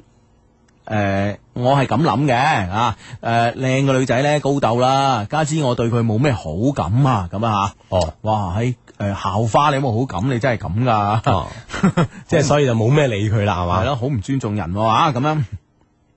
咁呢、個誒誒、呃呃但坐埋一齊之後呢，我就開始慢慢咁樣誒誒、呃呃對佢熟悉啦，先知道呢，佢唔係我之前所想嘅嗰種人嚇。啊誒同 A 坐之後呢，我哋冇咩誒，我哋冇咩嘢係唔講嘅，啊哈由上課傾到落課咁啊。落課唔傾啦，除咗班主任上課啊，佢好你知啦。如果班主任誒、呃上課咧，我哋如果咁放肆嘅話咧，啊，就俾人調走。 係啊，就弊啦，真係。啊 哈明白明白啊， 係，我都唔知點解啊！突然之間呢，誒、我會同 A 呢咁多嘢講嘅。當時我冇諗過呢個問題啊，因為呢，我我哋只係同學，再深一層呢，只係朋友。加上呢，佢同我哋班嘅一位同學關係非常之好啊，有時呢仲好曖昧，但呢，從來冇喺公眾場合呢講出佢哋嘅關係。不過好多人呢認定佢哋一 pair 噶啦，所以呢，我都冇咩非分之想，只係想呢，只係諗啊，當交多個朋友就算啦。不過呢，誒、A 呢喺 A 同我平時嘅交談當中呢，根本就冇呢回事。佢話：誒唔會同我同學好曖昧嘅，即係唔係同嗰個嘅咁啊。啊哈只不過呢，當嗰個男嘅係佢阿哥咁樣嚇，佢仲佢仲講佢一直呢，其實都冇拍拖嘅，但係我呢，知道嗰個男嘅其實中意佢嘅。半個學期嘅時間真係快啊，好快高三啦！我同 A 呢分咗班，佢咗歷史班，而我呢去咗政治班咁啊 嚇。啊係，其實正史唔分家嘅，啊係啊咪先？係冇錯，唉，佢話你哋知啦，人同人之間最容易產生嘅嘢係咩啦？係啊係啊，感 情就係感情，就係咁即係先。呢個唔分，經常一齊咧就唔覺係嘛？係咯，一分呢反而依依不捨啊！係啊，嗰種念掛就出咗嚟啦。係啊係哦啊，所以咧我哋我哋誒誒如此類推嗬啊，我將件事咧放放遠一啲，講啲其他嘢嗬。啊有時咧一個男仔即係誒、呃追個女仔，或者一個女仔同一個男仔都好啊咁啊，咁成日都話，誒、我同佢誒誒誒好耐咯，我要對對佢表白啊咁樣。啊哈其實我覺得咧呢樣嘢係咪真係有必要嘅咧？誒、我打個好大嘅問號咯。嗯我覺得嗱，從呢件事開始啦，嗱，其實大家都冇嘢，心靈純潔到咩咁。但係啊當你一分開，一一產生一啲誒、你之間有啲距離啊，距離咧誒、距離會產生美啊，係咯，啊美咧會產生個美好嘅幻 想，咁呢個幻想一出現咧，係哇就心思思啊啦，就有理想 啦。咁咧你有理想啦。係啊，你有理想，佢有佢想 啦，咁喂，關鍵如果兩個人想係喺埋一齊咧，係咁就喺埋一齊啦。咁就喺埋一齊啦。系啦，所以咧，所以有有時啲嘢咧，即係我哋我我成日咧都喺節目度勸喻大家咧，即係唔好太注重名分呢樣嘢 咯，我我相信好多女仔啊， 都好注重。 一啲都唔認同你嘅觀點唔啦係。，喂，我所講嘅名分咧，唔係話即係誒誒誒結咗婚之後咧，再去再識第二個嗰種名分哈啊，即係係妻子啊、丈夫啊嗰種嗰種嗰種誒法律所賦予嘅名分啊啊，，即係戀人之間啊吓，係係，只係戀人之間呢種呢種名分咁樣嗯吓，我我我覺得即係可能可能誒、呃真係冇必要咯。當有一日你哋遇見一件咩事吓、我同你講啦，你慢慢即係誒嗱，我哋可以可以用呢、個誒、呃物理嘅方式去解解解釋呢個問題啊哈其實兩邊係導致質變嘅，係只要你哋接觸咧夠一定嘅量咧，上咗量嘅話咧，啊嗯你哋嘅質咧一定會變。會變化啦。係啊係啊係啊，當然係咪按你所方所想象嘅方向去變呢？嗯到時唔一到時唔一定嘅，我覺得。但係呢個變化一定存在。譬如講，你哋已經嗯係誒去變成一個無話不談、好好好好嘅 friend 啦，啊嗯嘛，紅顏知己或者真係成為情侶咁啊嚇。嗯嗯嗯，系咯，咁所以咧，我覺得咧就呃诶诶诶诶，呃我哋有時即係拍拖冇冇太介意呢種嘢咯，關係诶、呃關關鍵咧，你哋 keep 住一種關係，你哋係來往都好密切嘅，咁已經係一個好嘅開始啦吓。OK，咁啊，繼續繼續繼續咁啊吓，誒、誒、呃人同人之間咧最容易產最容易發生嘅咧就係感情啦。可能咧我已經中意咗佢啦，分開咗誒、呃、無奈咧就覺得有啲牽掛住佢啦。見到佢嗰時咧個心真係有啲誒、呃、見唔到佢嘅時候啊，個心咧真係有啲唔開心嘅感覺。成日咧想見佢，但見到佢之後咧我又冇勇氣同佢打招呼喎，成日咁樣逃避，只可以咧喺遠方望住佢。唉，當時我呢心情又失落又冇咗啊，真係唔知點算好。上課冇心機聽課啊，成日呢都諗翻起我哋一以前一齊嘅日子。個人呢慢慢地變得內向啦。以由以前呢由上課講到落課放學，依家呢兩日我唔出一句聲都得嘅。啊，嗯。哇，變化真係好大 喎、系咯系咯，其實呢，我都知道佢啊，都對我有好感嘅。喺我哋班同學聚會嘅時候呢，佢好多時候呢都會留意我，望住我，聽下我講誒講咩。突然之間呢，又插個口埋嚟講兩句，我真係唔知道點樣面對佢咯。其實我真係好中意佢嘅。如果我當時出手嘅話呢，到手嘅機率呢，大概有百分之八十五啦，咁樣。啊，就只只恨當初冇出手啦咁啊！唉，我弱點咪怕醜咯，怕追唔到手咧，俾人哋笑或者講壞話，搞到 friend 都冇得做。嗯最後呢，我都係選擇咗逃避解決問題。我缺點呢，一個字，啊兩個 字，怕醜。哦，即係話啊，咁樣先更加意識到自己嘅缺點係啊，真係幾幾弊啊係一段時間之後呢 a 呢，誒、佢哋班誒、A 同佢哋班嘅人拍拖啦，嗰、個男朋友呢，仲係我嘅好朋友添，佢哋發展都幾快㗎，但幾個月呢就分手啦，咁啊嚇，兩個人呢仲發生咗誒阿志林嗰啲嘢添，咁樣啊嚇嚇！。你你有冇擅自改人哋 email？啊夫子上筆寫春秋， 有時啲改啊，為咗為咗效 果，你知唔知啊？ 你個人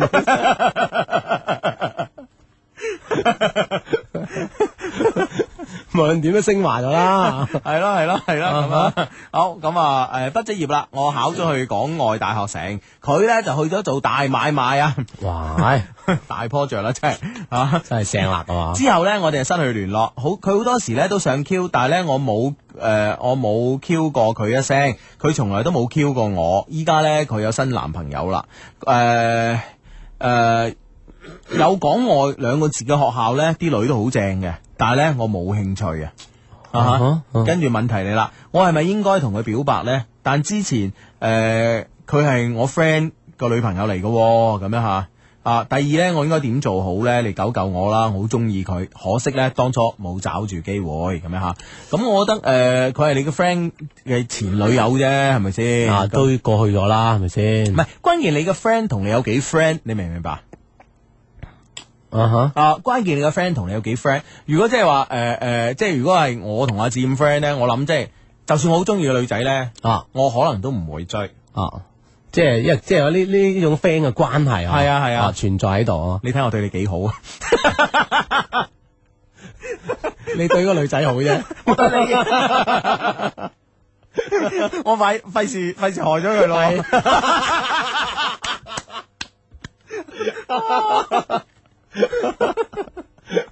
唔係總嚟講，你對人都好嘅， 係一個好人， 都係個好人嚟嘅，對人好啊！呢個呢個優點大到，你諗下，你諗下，四年啦，身邊旁邊個 friend 阿志第一次讚下我好人，仲要咁樣講你喎，對人好，你諗下呢個優點大到，唉，真係嗱，所以咧兩邊係導致質變。終於感動咗 我啦。我堅持咗四年啦， 終於做翻個好人啦。一哎洗惡名啊！唉真係舒服晒咁啊！係係咯，咁 誒誒，我我我覺得關鍵係首先要了解呢個清楚嘅關係咯。第二咧，我覺得咧，其實人生咧，你話係咪每一個機會都可以把握到咧？咁如果如果真係咁嘅，我相信誒、呃你唔係 Bill Gates 都係李嘉誠啦，係咪先？所以咧，我覺得我覺得咧就話誒、呃其實錯失咗一啲嘢咧，就錯失咗過去咯。少年維特之煩惱係咪先？啊呃誒誒哎咩啊誒，嗰、本書叫咩啊？係啊！哎呀，咩咩咩守望者啊！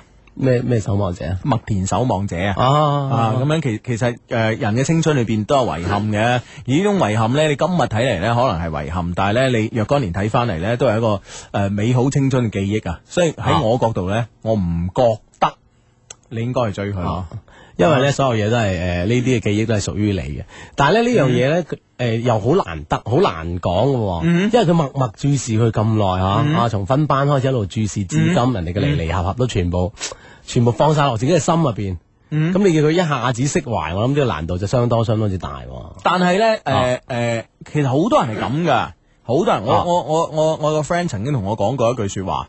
啊！唉，佢話我拍誒、呃我讀誒、讀中學嗰時成日戀愛噶啦， 咁樣成日亂咁愛啊嘛，唔係，哇！咦咁犀利噶，不過我多數都係單戀啫 嘛，或者係暗戀。哦，哇咁都算即係嗯我的青春擁有個愛啦。係咯。其實其實誒，坦白講啦，嗱，阿志你自己講嘅，啊，即係你讀高中嗰時，其實有冇試過單戀暗戀啊？肯定有啦，咪就係咯，讀書嗰陣嚇，個個有噶啦，係啦係啦啊係 啦。呢啲就係青春啦。 你你嗰時係咪唱青春多可愛青春咁？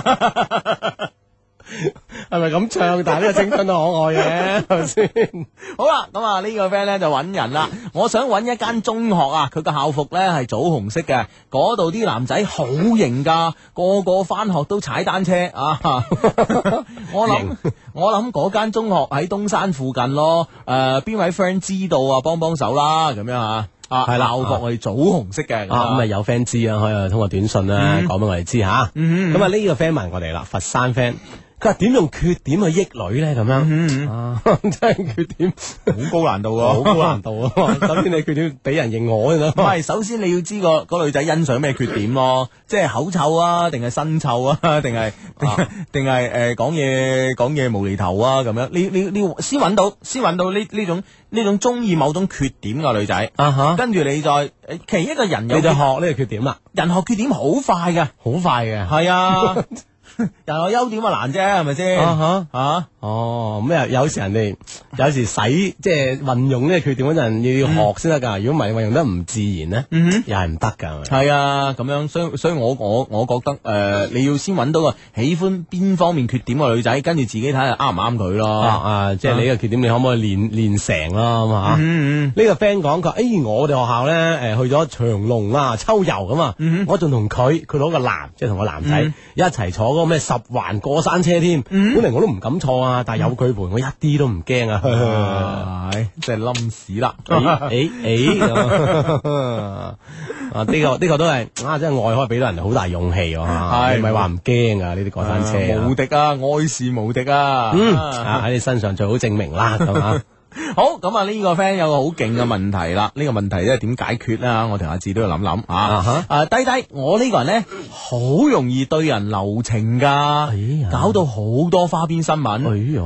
我係個 model 嚟哎噶。呀，啊，同經紀拍拖，俾家人知道咗，將我軟禁咗啊，點算啊？我叫 Yoyo 咁啊，同經紀拍拖其實都有利於 model 事業嘅，個 job 第一時間安排俾你咁啊，嗯啊嗯，咁你但係家人軟禁啊，報警。哦即係唔俾接 job 啦 啊，系咯，唔系关键，你家人你点解会軟禁你咧？知道你同經紀拍拖啊，會唔會同經理拍拖會好啲啊 咧？ 經紀都叫經理人嘅，係啦，唔係即係我意思咧，就話肯定佢哋佢，我諗佢唔係對你拍拖一件事咯，係對你拍拖呢個對象咯。 係啦，對呢個啊象對象有意見啊，啊，啊啊啊啊係啦，誒但係佢人有咁多花邊新聞，係咪會傳到佢爹哋媽咪耳中咧？啊咁我覺得誒佢爸爸媽媽冇得冇得憂慮嘅喎，咁個女靚啊嘛，係咪先啊？同埋個人有時隻眼有電啊，你知唔知啊？ 啊啊，就就好似嗰日阿添同我哋講咧， 啊，話個個女 model 都話阿添想追佢嘅咁 樣，嚇，其實唔怪佢啊，唔怪佢啊嘛，係咪先？係啊啱啊啱啊，係咯，呢個冇辦法噶嘛，真係。但係咧，我諗你屋企人唔俾你同經紀拍拖咧，肯定係有佢哋嘅原因嘅。 即係你首先要先了解啦，最了解係啊誒唔想你咁細個拍拖咧，定係唔想你同呢個誒同呢個男仔拍拖咁啊？係啦，係啦，啊，了了解。解原因可能先有計啦。好啦，咁啊 Yoyo，啊好下一個誒、呃了解完咗之後發翻短信俾我哋吓，睇睇我哋幫唔幫到你啊。好，咁啊呢個 friend 咧就嚟自佛山嘅，啊醫學問題啊啦。诶，哇，真係〜啊，呢個真係百係啦科全書 啦。 咁我哋上個禮拜咧就有 friend 咧解诶，帮、幫我哋解決咗咧，即係口臭呢個問題點樣去解決啦，係嘛？咁啊呢個 friend 嚟啦，喂，牙痛有咩計啊？嗯 即係上個禮拜覺得哇，呢個即係效果好好啊。 牙痛有咩辦法可以止痛咧？咁啊，哦咁樣咁誒，好似以前有有啲藥叫咩啊？即係有有叫一粒丸啊，咁攝喺個牙嗰度啊嘛。牙痛一粒丸，哦哦哦，唔知唔知唔知唔知得唔得哦㗎？因為我我未試過牙痛哦啊。哦啊咁樣，我諗有有專門嘅藥嘅。啊，或者我哋啲 friend 係誒係呢啲方面嘅專家嚇，嗯啊可以通過短信方式你講俾我哋聽，誒點樣啊？如果有 friend 牙痛，點樣可以霎時間制止到啦好，發短信俾我哋啊！嗯，好啦，誒呢個 friend 咧就話誒嗰個校服啊，嗰個校服嘅型誒嗰個顏色咧，佢話唔莫非係公用？哦，有間叫公用嘅咩嚇？佢係職中嚟㗎，我哋學校附近，我十六中嘅咁樣嚇。哦，嗯哦咁啊誒東山嗰頭係啱啊嚇，嗯哎啊呢個方向係啱誒、嘅。另外一個 friend 都話誒，可能係職中嚟㗎咯，咁樣嚇。啊，咁誒、有冇 friend 再再知得清晰啲咧？咁樣嚇，係啦，繼續發短信啊！呢嗯個 friend 講啦，佢話兩位，我女朋友成日背住我同佢舊男友聯絡咁樣，特別係同我嗌交之後啊咁樣，而且好明顯呢，佢男佢舊男友仲對佢有所企圖噶，而佢嘅條件呢又鬼咁好，喂、你哋話點算好啊咁樣？嗯哇，勁敵啦，撞到個情敵咁樣啊！咁佢點誒誒？佢點解要當初同佢拍拖啦？啊志，你有冇你有冇吓、即係啦、嗯，成日背住我同佢舊男男朋友聯絡，咁但係你兩個拍拖之間個女仔有咩得着呢？係你特別中意個女仔，搞到個女仔不得不同你一齊啊？啊哈定係佢中意你某一方面又好憎你某一方面呢？更或者我覺得係係咪就呢、個即係發短信嚟呢個 friend 心入邊嘅一條刺嗯一個猜疑啊？人哋一聯絡，可能人哋係仲係 friend 嚟噶嘛，嗯嚇啊可能都有啲聯絡。咁為咗驚你誒、呃知道會呷醋啊，嗯唯有偷偷地咁樣嚇，啊但係呢個偷偷地啊，俾你就更加引起你嘅疑心咁樣。嗯我可能呢種呢種咁嘅成數會居高咯，我覺得。係咯，係咯，係咯，係咯同埋咧我，啊同埋同埋你，我喺個短信邊 feel 到咧，我哋個 friend 係有啲自卑啊。係啦，因為佢話佢舊男朋友嘅條件係好過你咁吓啊，咁唉咁啊，即係有時我諗下啊，就就算 就算呢、個呢、個呢、個呢、個呢、個誒誒、呃我我諗即係就算一個好叻嘅人咧，都一定會有條比件。啊比佢更叻嘅人。係比你更叻個人咯，係咪先？咁所以你冇辦法嘅呢啲。如果你介意呢啲咧，你就不如一開始冇同佢，係咪？你一開始嗰時諗，喂，佢舊舊朋男朋友叻過我嘅喎，咁啊哈而家同我拍拖會唔會屈就咗佢咧？會唔會俾佢覺得睇唔起咧？咁如果你有呢種咁嘅思思想，你一早就唔應該同佢拍拖咯。係咪啊，既然你先痛下決心開始啦，啊哈呢樣嘢就已經唔應該成為你嘅障礙啦。係啦，你而家就應該咁諗，你叻過我有鬼用啊！係啊，佢係我女朋友咁。 你女朋友咪同我， 你咁諗啊？啊， 真係瞓着都笑醒啦！ 系嘛，要咁諗先得噶嘛， 唉，呢個 friend 兩位幽默而現實嘅情感主持，嗯啊，幽默而現實。我而家人又老啊， 錢又冇，感情一片空白，唉，點算啊？多多指教啊！咁呀，诶、有一個樂觀嘅心情啦，係嘛，诶、係嘛。咁年紀大冇辦法㗎啦，係咪啊？都無奈啊！我有時見到阿志，咁但 係問題，好 啦，我幾時無奈過先？我我我見到你，我好無奈。O K，啊，你個人真係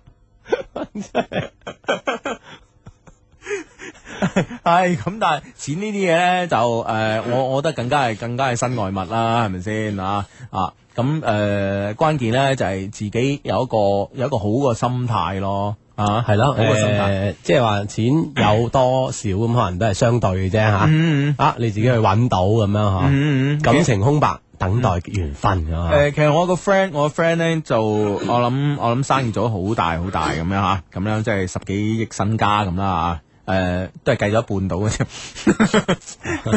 啊咁樣咁誒，呃佢、心情好唔好最近啊？心情好唔好咁樣啊？咁咧，但係咧誒，但係咧就。誒、前一排咧，前一排心情唔好咁啊，咁之前就同佢通過電話，佢話：，誒、佢有一日咧，有件事令佢有啲感動啊。哦，佢話有一日咧，佢即係佢本一般都係日頭去地盤睇嘅咁啊。佢哈話有一日咧就唔知點解咧就搞到好夜咁啊，搞到好夜咁咧就誒、呃搞到好夜先去地盤處理一啲事。跟住開完會之後咧，行出門口嗰時咧就經、啊經過啲工棚啊，係。即係佢嗰段時間心情好差咁樣嚇。咁佢行個公棚，突然間咧，佢覺得佢唔應該心情咁差，因為咧佢見到咧就係啲誒誒建築工人啊。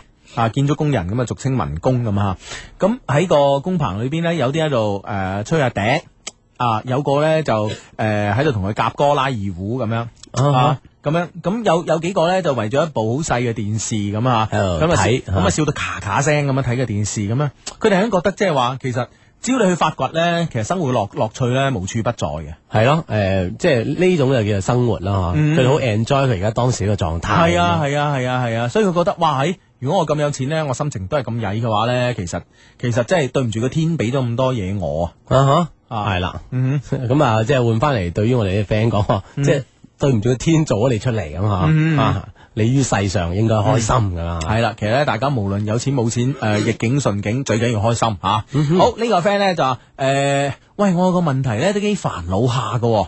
佢話有個女同事咧，成日有意無意咁樣诶、誒搞同我搞啲身體接觸啊，嗯我我唔知佢咩意思啊，我唔中意佢啊，點算啊？ 避佢啦， 係咪先？避佢咯。喂，你避佢咧，會唔會人哋更加變本加厲咧？咁啊，嗯哦，咁你唔係，我覺得呢樣嘢就你你唔避佢冇冇得傾喎，嗯咁啊同佢綁綁埋一齊啊，唔得噶嘛。唔係佢啲身體接觸，你咪當冇嘢一樣咯。哦我我我覺得係應該，俾我唔避噶啦。哦，當冇嘢。啊，當冇嘢，我完全 feel 唔到你啊！對方就會覺得冇癮嘅，你明唔明白？即係啊唉係啦咁醒嘅係啦係啦，即係你你你你一撞埋嚟咁樣啊，一個心口咁撞埋嚟咁，我避咁樣，誒對你避，而且個樣好尷尬，你知唔知對方咧？對方係有成就感㗎，哦啊呢個傻仔幾好玩㗎喎，下次又 咁咯喎，你明唔明白？但我唔俾，當冇嘢，當肯親台台角咁樣，你明唔明白？真係你嘅人， 即係一俾呢件事就知道我人幾好啦，你嘅人幾唔好， 我幾好啊，所以我同你講。你嘅心口撞埋你，呢種你唔避嘅咩？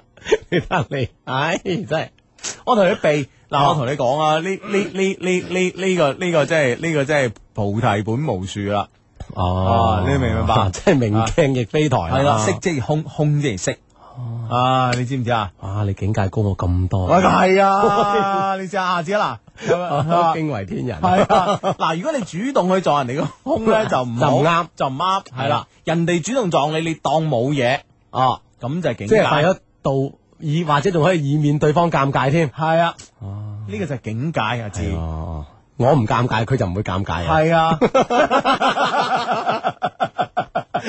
唔係，係我唔尷尬，佢就會尷尬。 O K O K，呢個 friend 講話我高二嗰陣都係同班花一齊坐㗎，咁樣都玩出感情啊！咁樣有一日佢問我係咪有嘢想同佢講，我竟竟然好低 B 咁話：你今日飲咗未啊？喂，後悔到我啊！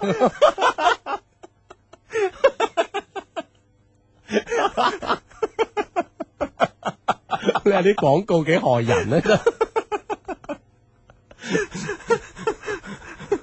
係系咯，如果佢改成你今日嘴咗未啊？咁就唔同啦。哎呀，真係弊啦呢件事。咁啊，而家幾多分我啦？系，哎呀，你話班花咗你隔離，有啲弊。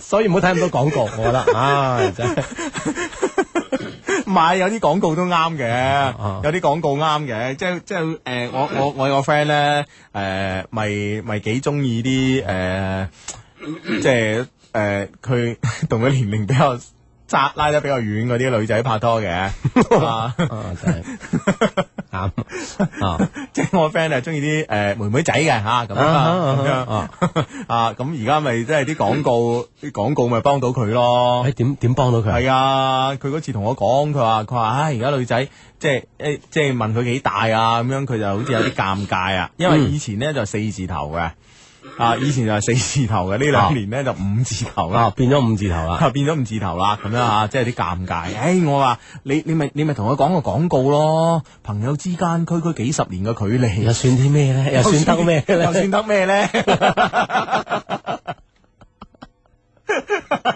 即係點睇廣告呢件事，睇你點用廣告咧，係啊，好重要嘅。哦係啦，冇錯啦。咁啊， 區區幾廿年又算得係咩咧？係 係啊，真嘛係。哦啱嘅，啱嘅，啱嘅。得唔得啊？得唔得啊？得得得係好咁啊！呢個 friend 咧就話誒，呢個 friend 話相低啊！嗱，呢個咩病人壞啦，真係點啊個相低，我而家咧喺紅十字會醫院啊，呢度啲護士好靚啊，但係呢，我冇咩話題同佢哋講，教下我點益佢哋啊，咁樣。哦，嗯冇話題。嗯哦，哼，唔係你你你，我諗梗係有病先去醫院噶啦，係咪先？係啦，係係啦，係啦，係啊啦。我送不過送外賣都會 嘅。，啊，或者陪人都會嘅啊 係啦係啦係啦，咁我覺得你問佢一啲弱智啲嘅問題咯，啊，係咯，因為咧其實诶、呃，對於所有非專業人士嚟講，你啊嗯專業嘅問題咧，即係你問啲專業問題咧，對於佢嚟講係弱智，但係對於自己講係無，即係唔知就唔知嘅啦，有啲嘢係啦係啦係啦，啊哈係咯。啊，比如你係便秘啊咁樣，你你問佢啊，你話我會唔會死㗎？咁 樣即係諸如此類啦，明唔明 白？ 咁既然咁講，咩病都去問一句，係咪先？咁我覺得唔係喎， 即係有啲病真係會死嘅喎。 你係確認自己病情，你先問人 哋，人哋先會覺得你知你哋弱智㗎嘛，係咪先？嘅持 倉檢查花喺度嗰時，喂靚唔靚啊？係繼續係呢個節目啦，一些事一些情啊，咁啊，哎，咁啊，啱先咧就诶诶呢個 短短信路同诶護士姐姐交流啦啊唔係真係你要確定自己病病情咯。如果你真係有啲好勁嘅病咧，你咁問個護士，喂我會唔會死啊？咁我諗個護士真係同你講會 啊。 吓，護士唔會講，呢個要問醫生啊。 係啦係啦係啦，呢個 friend 講啊，叫我哋祝福下佢喎。Hugo 芝芝，聽日咧要考報關完證咁，啊努力咗好耐啦，但係都冇咩把握咁樣。祝福我同身邊考報關嘅人啦，萬嗯分感謝咁。哦，聽日要考證咁嘛嚇。係冇錯啦。OK，咁啊呢個 friend 咧牙痛咧就誒好、多好多呢、個誒、呃民間嘅醫醫術咧，全部都出現啦嚇。呢、個嚟自東莞嘅 friend 話咧，牙痛嗰陣咧咬塊薑，好止痛啊咁樣。哦哦，咁樣嚇。啊，呢個 friend 咧係啊誒，但係咪而家用痛嗰隻牙咬咧？可能係啊，咁你一咬咪又痛咯。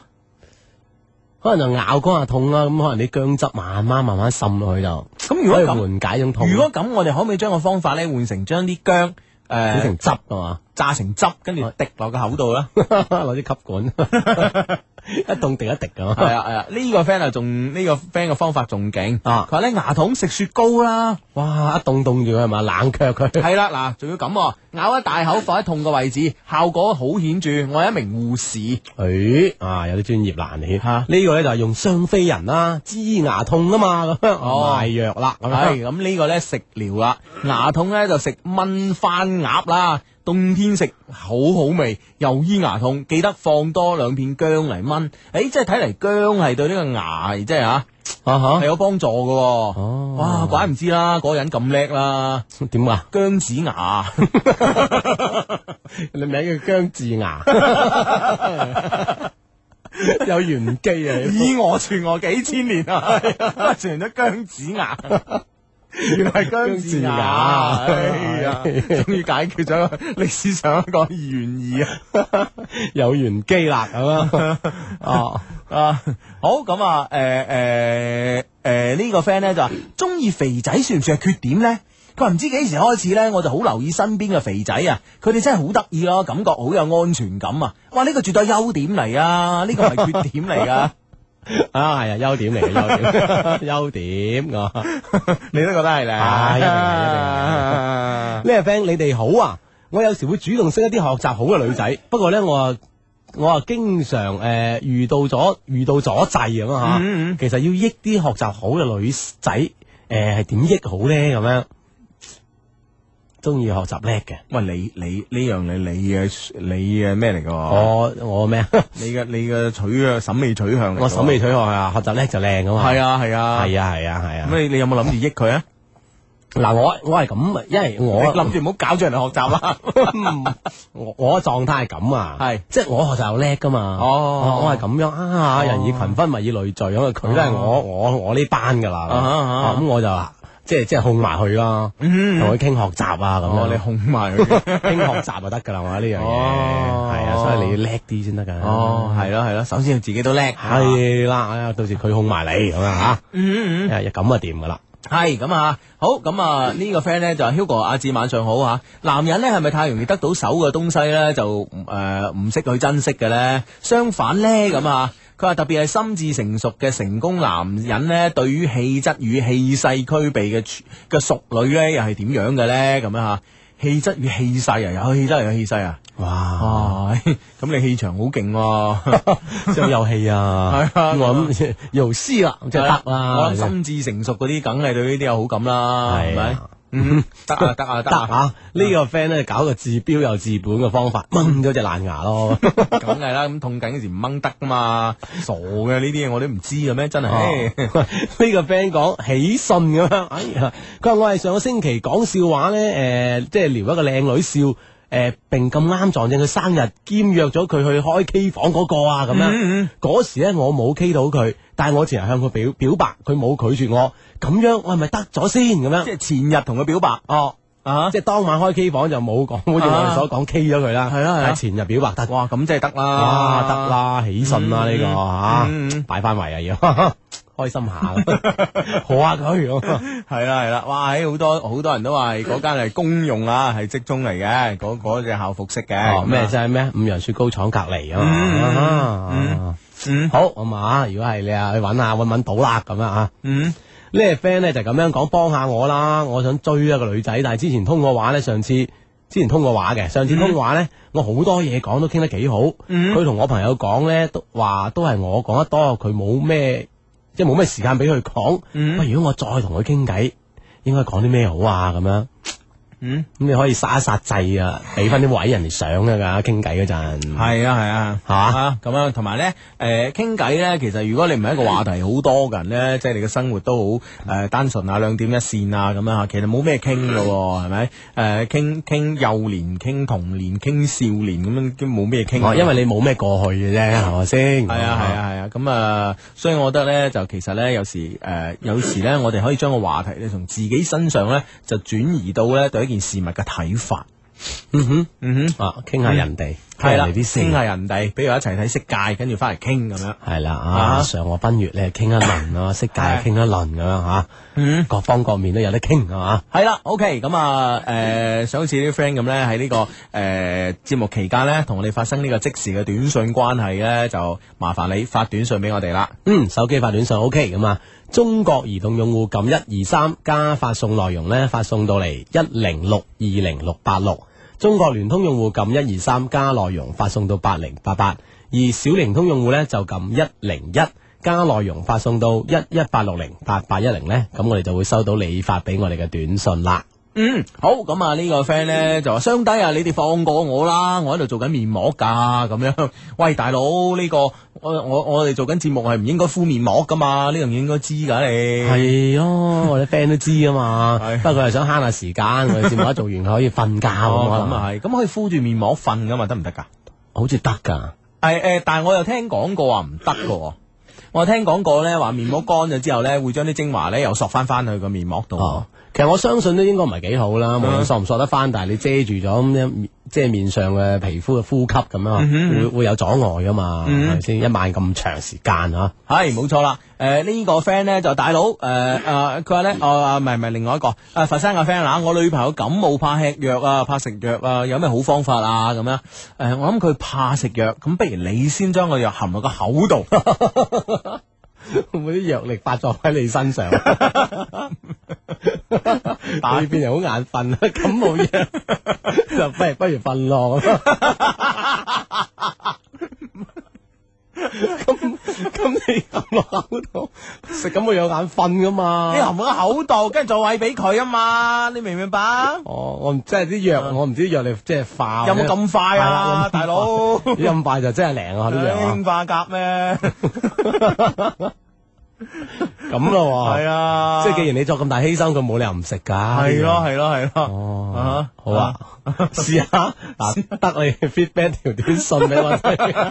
嗱，咁你食啦啩，係咪先？唉，真係，出出係咁 噶啦，為咗女朋友。係啊，冇辦法噶啦。 好，咁啊，誒誒，呢個肇慶 嘅 friend 發過嚟啦，佢話牙痛咧可能係牙神經發炎啊，通常咧要轉開嚟止痛嘅，到時補翻就得啦。啊，咁樣，佢話咧我又係上期發信息嚟嗰個女實習醫生啊，大家記得好好保護牙齒啊，咁樣啊 真係得哦。 OK 吓，一定要吓嗯牙痛慘過大餅咁啊，好好牙齒。嗯呢個 friend 講話雙低，我聽日要主持一個單身 party 咁嗯樣，地點喺沙灘，我諗住搞咩二人三足啊、大電視啊呢啲嘢，都唔知點搞好，喂，拿手唔成勢啊！如果係你哋點搞好，幫下手啊嗱咁樣。哇，喺深圳嘅 friend 喎係啊，沙灘喎哦係啊，深圳唔知聽日凍唔凍咧？廣州我諗聽日都會有啲有啲風涼啦啦，嚇有啲涼啦，係啦啊沙灘搞單身 party 喎，嚇。啊，有其啲實都風都係有創意喎，係啦，會唔會用個嘴嚟傳紙巾啊嗰啲好咧？係啦係啦係哦啦，啊哇啊！有用個咩？用個身體某個部位夾住隻氣球嗰啲咧？哦，哦夾住個球咁一齊衝入海，係啦，係啊啊！哇，點錯？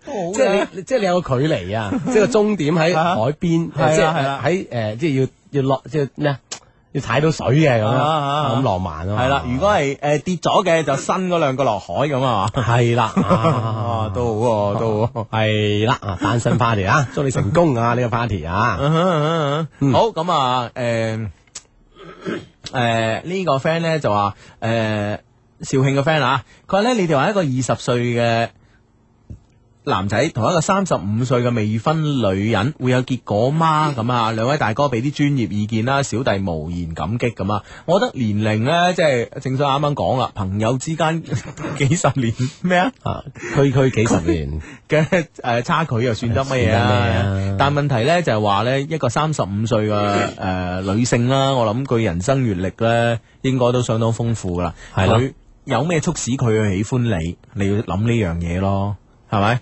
啊，貪你身體強壯咁，可能係另外一方面啦，咁啊，係咪先？嗯咁、會唔會令啊你有啲優點咧？你要你要自己你要知道咯，啊哦，即係好即係即係知己知彼吓，嗯啊，嗯了解自己有咩優點。啊哈啊，其實我覺得呢樣嘢係好重要啊！好多人咧就經常咧就覺得，哎，我了解我自己有咩缺點啊？呢樣好多朋友都係比較主動啊，嗯嗯嗯但係了解自己有咩優點咧，好、多人就唔係好主動去做呢件事，嗯啊，主動啲咁樣對你有好 處啊！系啦吓，咁樣，诶、佛山嘅 friend 覆翻我哋嗯喎，佢話咧，诶、诶，瞓、覺當然可以敷面膜啦，有睡眠專用噶嘛，咁樣吓。哎哦，專門有呢個睡眠專用嘅，原來。啊嗯啊啊哦咁咪得啦，係嘛？你下次就用呢個睡眠專用嘅，嗯啊，聽完節目先敷面膜，咁咪成功啦。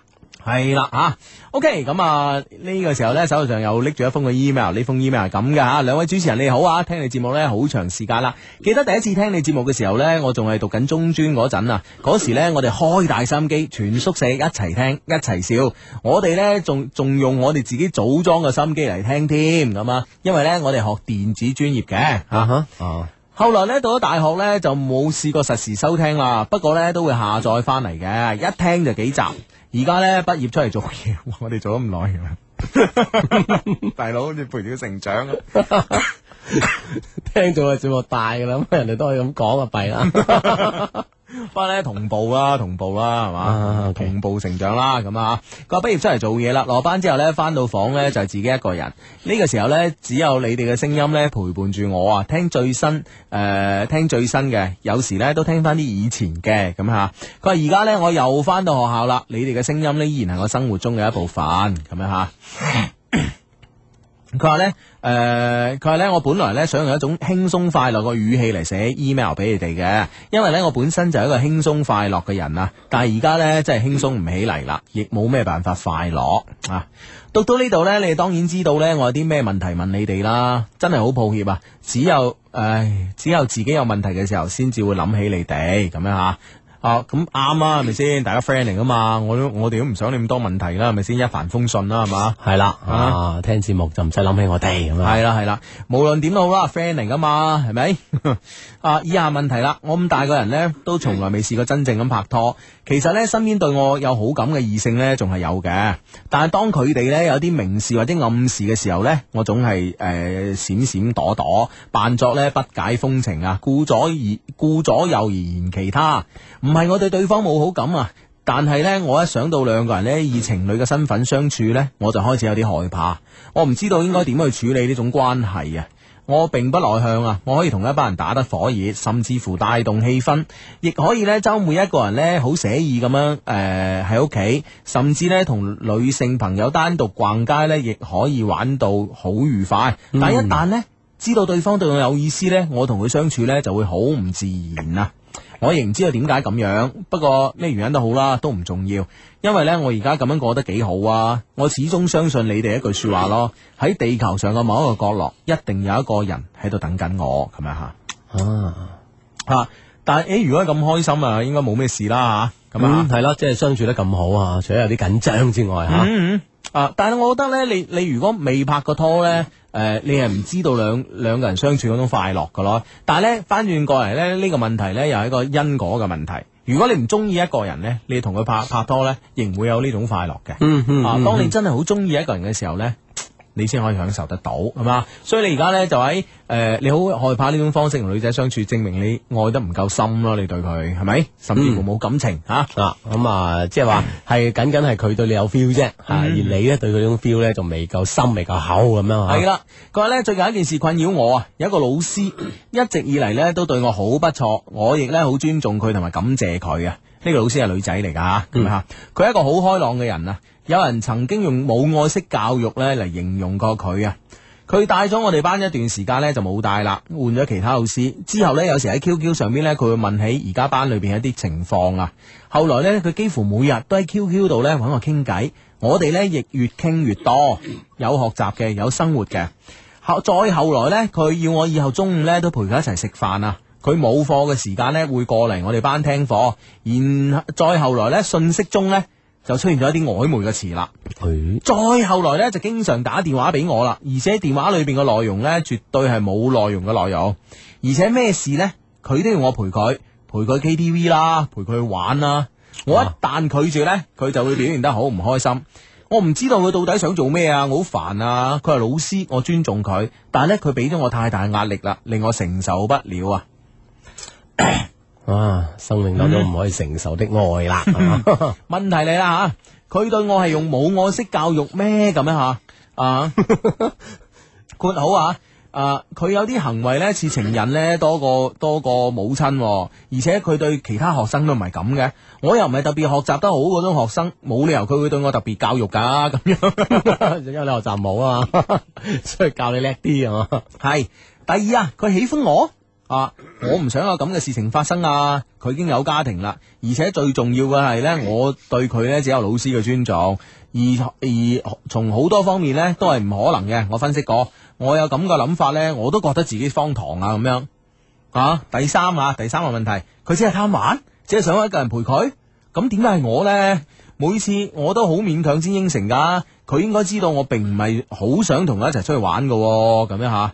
佢到底咩回事呢？好迷惑啊，好煩啊！我應該點做咁樣吓？我應該點樣處理我哋之間嘅關係？佢話寫到呢度呢，心情都好差啦。唉，唔知道自己寫咩啦。希望你俾啲意見我啦。呢、個 friend 叫蟲蟲咁啊，蟲蟲特工隊。啊喂，其實呢種現象的佢係輕輕有啲怪嚇，嗯即係如果呢個呢個呢個老師咧，佢係單身嘅嚇，咁而且又哎誒大家年齡又唔係相差咩咁樣話呢，嗯其實都係好自然一件事啊。嗯，咁但係對方有家庭，佢點解用呢種呢種嘅方式咧嚇？係啊係啊，哦即係輕輕有啲怪。係啊咁但係無論點啦，你唔好理唔好理佢出發點，我哋估都係唔知唔一定估得啱嗬。嗯就係企喺我哋 friend 嘅立場，我諗咁拒絕係需要噶啦。嗯嗯啊咁佢對方明白，你咪等佢越嚟越明，越嚟越明，你拒絕緊佢啦，啊哈啊哈係嘛？係咯，咁我覺得你下次佢點嗌你都唔出嚟㗎啦，橫掂佢而家又睇唔住你嘅，大佬係咪先？係咯，啊哈呃啊咁你有有時好多嘢誒學習嘅嘢，好多時候都係靠自己嘅，係係係嘛？係你好多嘢可以其其他途徑度學到你嘅知識係嘛？啊，我覺得即係學學唔學習成績，你同住佢，你都唔會提高你嘅學習成績啦。一陪佢唱 K 啫啊，嘛，陪佢行街啫嘛，係啊，有咩啫？係咪先？下次啊，打死唔出啦，你又唔出唔出，點啊反面？ 係咪先？我覺得唔緊 要啊，即係千祈唔好啊我同你講，係啦係咪？呢呢個老師有啲恐怖啊，係啦，誒，無係啊論佢出發係點，佢係佢係點諗，你嘅拒絕係好必要㗎啦，係一定佢堅定啲咁樣打死唔制，係啊，從衝咁樣啊啊，係啊，主動權喺你手，所以你又唔使驚，係啊，而且佢又唔睇你個班啊，又唔使睇佢面色啊，怕咩啊？嚇係啊， 怕 咩啊？玩啊！好啊，咁啊最新戰報啊，誒、呢、個曼聯二比一贏阿仙奴咁啊，打完未㗎？定係而家啊？誒唔知 啦， 啊，如果我節目一開始就開始嘅話，就就應該打完啦啊，好咁啊，誒、呢、個 friend 咧發短信嚟啊，話兩位靚仔教下我點做啊？佢話我依家個男朋友咧同我 K 嗰陣咧就問我有冇同人哋 M L 過，佢誒呃佢仲話咧你坦白咧，你坦白講咧我唔會介意㗎，你有冇同之前嘅男朋友升華過啫咁樣？ 我同你講啦，打死冇坦白。係啦，講唔會介意係啊假到不得了，啊你即係其實你將心比心就知啊，人哋講係啊俾你講你介唔介意啊？係啊。點都硬住硬住啊！喂，同埋咧，我覺得你呢個男朋友咧，如果成日都將呢啲問題掛喺口邊咧，我我覺得咧，即係你如果當佢係一個過渡產品咧，都可以嘅咁啊啊。你話真係同佢真係繼續拍拖落去咧，勸你冇啦。係嘛？嗯嗯即係其實佢佢好似即係睇佢個個動機方面啦，或者都都係顯得都唔係佢乜事太那個啦，哼，係啊，係啊，係啊，係啊，係啊。所以你都要小心謹慎，係嘛？嗯嗯嗯呢個 friend 講佢話，我每次見到中意嘅男仔都會不自覺咁扮到好 cool 咁樣，搞到佢哋都以為我好高傲啊！喂，點算啊？我點樣改變呢個不自覺咧？咁樣啊？嗯，咁我覺得好酷。誒，個女仔 OK 啦，係咪先？我覺得好酷女仔 OK 㗎。哦，啊哈咁但係咧，誒，我覺得人其實呢種反應可能都其實都幾都幾自然嘅，我覺得嗯嚇，啊不自講扮酷啲嘅，啊嗯咁引起咗對方注意咯。嗯咁如果佢真係誒話，誒着力對你真係有好好有好感，佢向你進攻嘅話，嗯當你兩個人相處嗰陣，你種酷咧自然就會冇啦。嗯咁佢哋咁嘅膽量都冇嗬，係啊。咁你話你我係唔酷噶啦，係咪你先？要佢嚟做咩啊？如果咁嘅膽量都冇，係啊，自己中意嘅人都唔敢去追咁啊。係啊係啊，唔睬佢啊嗰啲就係啦啊，留俾有勇氣有膽量的他，咁啊 OK 啦，好嘛？嗯嗯系咁啊，繼續係呢呢個 friend 咁樣啊吓。阿子 Hugo，我而家喺外邊咧有一份唔係幾好嘅工咁啊，我女朋友咧喺我以前讀書嘅地方，我而家就好想見佢喎，咁啊有啲後悔 咧就即係出咗嚟，離開咗呢個地方去做嘢，嗯而家想去佢嗰度做嘢啊，咁樣你話應唔應該咧？咁樣嗯我覺得 OK 啊，你而家份工你自己又唔係太滿意嗬，係啊啦女朋友又喺個地方，咁你咪去咯，係啊啊揾個份滿意嘅工，又同女朋友可以經常喺埋一齊咁樣吓，係啊。啊放馬去啦咁樣吓。嗯，好啦，咁啊，誒、誒、分別嚟自佛山、東莞、廣州嘅 friend 都報料啦。曼聯二比二，阿仙奴完場咁啊，哦一團和氣。系啦啊，其實即係講明佢哋冚我哋目的係好明顯嘅， 唔係想分出個勝 負，做一樣嘢真係啫。係啦，啊唔係想分勝負嘅啫啊我得一分咁啊！好咁啊，呢個 friend 咧就話：，哇！喺今日咧去機場攞嘢啊，差唔多行晒成個機場啊，由 A 區到 B 區再到北區啊。不過咧就邂逅咗一位飛行員，今日咧真係好日子啦，咁嗯 啊，啊，指咁吓，係啊，啊呢呢個 friend 咧就就用另外一個辦法嚟誒，即係嚟醫個感冒啊。頭先話唔敢食藥啊嘛嚇啊呢個時候咧一定要升華啦嚇，升華有助於醫好感冒啊。所謂中醫講啊，即係身體唔舒服，特別感冒嘅時候，千祈唔好搞升華，係嘛死人啊啊！即係即係雖然係死人係嚴重，啊啊體體虛又唔好反正嚇。 係啊，反正唔好啦嚇。啊，唔咁啊嗯好信呢個 friend 啊吓。誒呢個 friend 咧就講佢啲掛念啦。喂，我好掛住我男朋友啊！我喺出邊做嘢做一年啦，咁樣我一年都冇時間翻到嚟咁嗬。嗯的確啊，你緊張下佢啊嚇，啊喂如果唔係就有啲驚啦 嚇。啊，好啊！啊呢、個 friend 咧就誒呢、個 friend 咧就話誒、低低啊，聽日咧一班英國學生團隊咧要嚟我哋學校參參觀啊！我我哋仲邀請佢哋嚟我哋今期一周 D V 節目度做嘉賓添。我好驚我英文水平啊，我係六中噶咁樣，唔使驚，唔使驚，唔使唔使驚。驚，係啊係啊，你夠膽講就得㗎啦，人哋都哦佢明㗎。佢係驚佢點解唔識英文，唔係唔識中文嚟到呢度啫嘛。係啊係啊係啊唔使驚， 唔使驚吓，唔使驚咁啊！反正我嚟啊，我我琴晚啊，你唔識嗰啲芬蘭都噏啦， 你諗 下，你諗下，你琴晚又點啊？我琴晚去呢個香格里拉咧酒店咧參加咗一個誒、呃一個紅酒嘅誒、呃晚宴啊哈啊一啊個誒、呃一個 wine tasting 嘅呢個 dinner 咁啊咁樣哇坐隔離噶，我諗我諗個鬼仔幾靚仔噶啊哼可我諗係英國噶，哇搏命同我講嘢，我都係咁樣係咁同佢講，係咁同佢講， 係啊我。雙方都唔明 啊， 都多少明嘅，都多少明嘅咁。哦，哇喂！而家咧啲誒誒誒，真係講起紅酒咧，而家啲鬼佬真係啊，見我哋中國好恰喎，真係係嘛，唔係係，啊，佢覺得呢個市場大嘅， 好呃啊啲人，啊哈，點解咧？即係有啲有啲唔有咩跡象令到你覺得有咁嘅咁樣嘅諗法咧？即係誒誒，當然第一咧就好注重中國市場啦，係誒。嗱，你諗下，琴日琴日個晚宴啊，我都嚇咗一跳，因為因為其實之前咧都都試過去參加啲紅酒，即係若干個參加過呢啲晚宴啊啦，系啦，去一啲紅酒嘅晚宴咁樣，之前都試過一次喺香格里拉，都係食意大利餐嗰邊嘅。嗯咁琴、晚呢，就係、呃去食中餐嗰邊 嘅，因為呢，下宮嗰邊啊，係啦夏宮嗰邊嘅啊。咁呢、就誒，咁、呢就話呢，就呢、個誒，呃佢哋呢要俾我哋中國人知道呢，哦其實紅酒呢唔一定係食西餐啱飲嘅。哦，即係配中式嘅餐係都可以飲 紅酒，係都 OK 嘅咁樣，啊咁咧，琴日咧就誒，我都冇諗到會咁好咁好餸，啊咁冇招呼啊！咁好招呼咯。誒，首先係翅啦，啊啊，啊跟住係鮑魚啦，哈啊哈啊，跟住咧鵝肝啦，啊！而且鵝肝係手掌咁大塊，好大塊啊哎，呦係咯係咯啊係咯，咁樣即係清一色嘅貴價菜，清一色貴價菜，啊誒甜品都係好似雪 蛤，但係都幾勁下啦，幾勁下啦咁樣吓，嗯咁呢樣 A 睇出佢真係幾注重中國市場喎吓，啊啊咁但係咧另外一方面咧就係，哇你知唔知零五年啲紅酒幾多錢啊？幾多錢啊？我我諗你幾多隻吓。哦，幾多錢啊？零五年嘅紅酒呢，我哋曾經喺節目度講過啊嘛。零五年嘅紅酒呢，號稱呢近一百年嚟最好年份嘅，即係最好年份嘅紅酒。紅酒但係呢，我諗呢冇人已經冇人捨得飲㗎 啦。啊！但係都呢係攞嚟擺啊啲攞嚟擺啲炒 家都壓力好大 啊哈啊！今日我我同一個我同一個 friend 呢分析呢個問題，我一個 friend 都幾中意收藏啊。係佢話呢，其實歐洲佬呢好壞㗎。專呃啲收藏佬啊！ 佢話歐洲佬好壞，佢係嚟玩相機啊咁樣。啊佢話咧玩下玩下，佢話咧佢有個 friend 玩相機，係玩萊卡啲機啊咧哈，玩下玩下玩下，最後咧使成千萬落哎去。呀，佢就誒你加樣嘢又又好啲喎，點搞搞搞樣嘢又好啲喎咁樣，啊係嘛哈！就關鍵係氹你入，即係入咗迷啊！係啊一入迷咧就佢話咩就咩啊，當神咁跟。係啊，話零五年啲紅酒，好似係話，如果我冇記錯咧，就馬高係啊誒唔係馬高，唔係馬高係係武當老柴。啊啊，冇多吓，啊，係最平噶啦，已經係幾大酒莊入邊，零五年嘅啊，萬八一支，萬把支啊哈啊哈哦，好似歐仲係最貴，係兩萬四定兩萬五，咁佢當晚點啊？嚇任意 耍，好多人 打死一啲啊咁。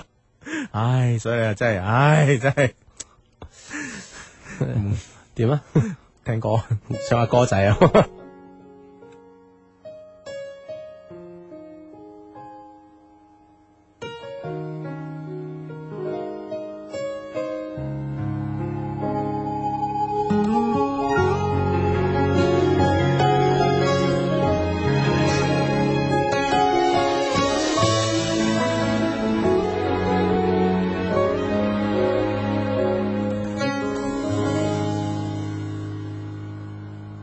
每次當苦惱失意，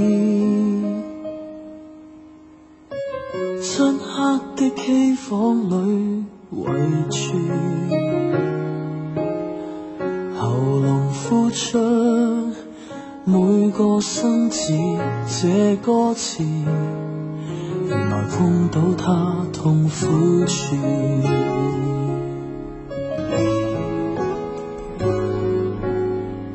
要吐苦水，也許我不願意。瀟灑分手，裝作太輕易。然而啤酒仍苦得相當諷刺，讓我關門，利用咪高峰可盼幾次。沒有歌怎敢説心事？受了傷，始終怕別人知。我和你吻別在無人的街，張學友唱出我的情節。沒有歌怎敢説心事？受了傷，點首更絕情詩。你的背包，讓我走得好緩慢。存一是那首歌，是唱得太。 Music FM，音樂總在你身邊，給你總有好的感覺。Music FM，給你總有愛的感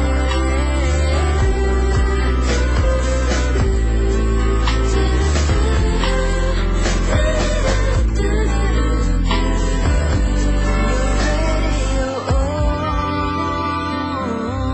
音樂就在你身邊，九九三九三九，廣東電台音樂之聲。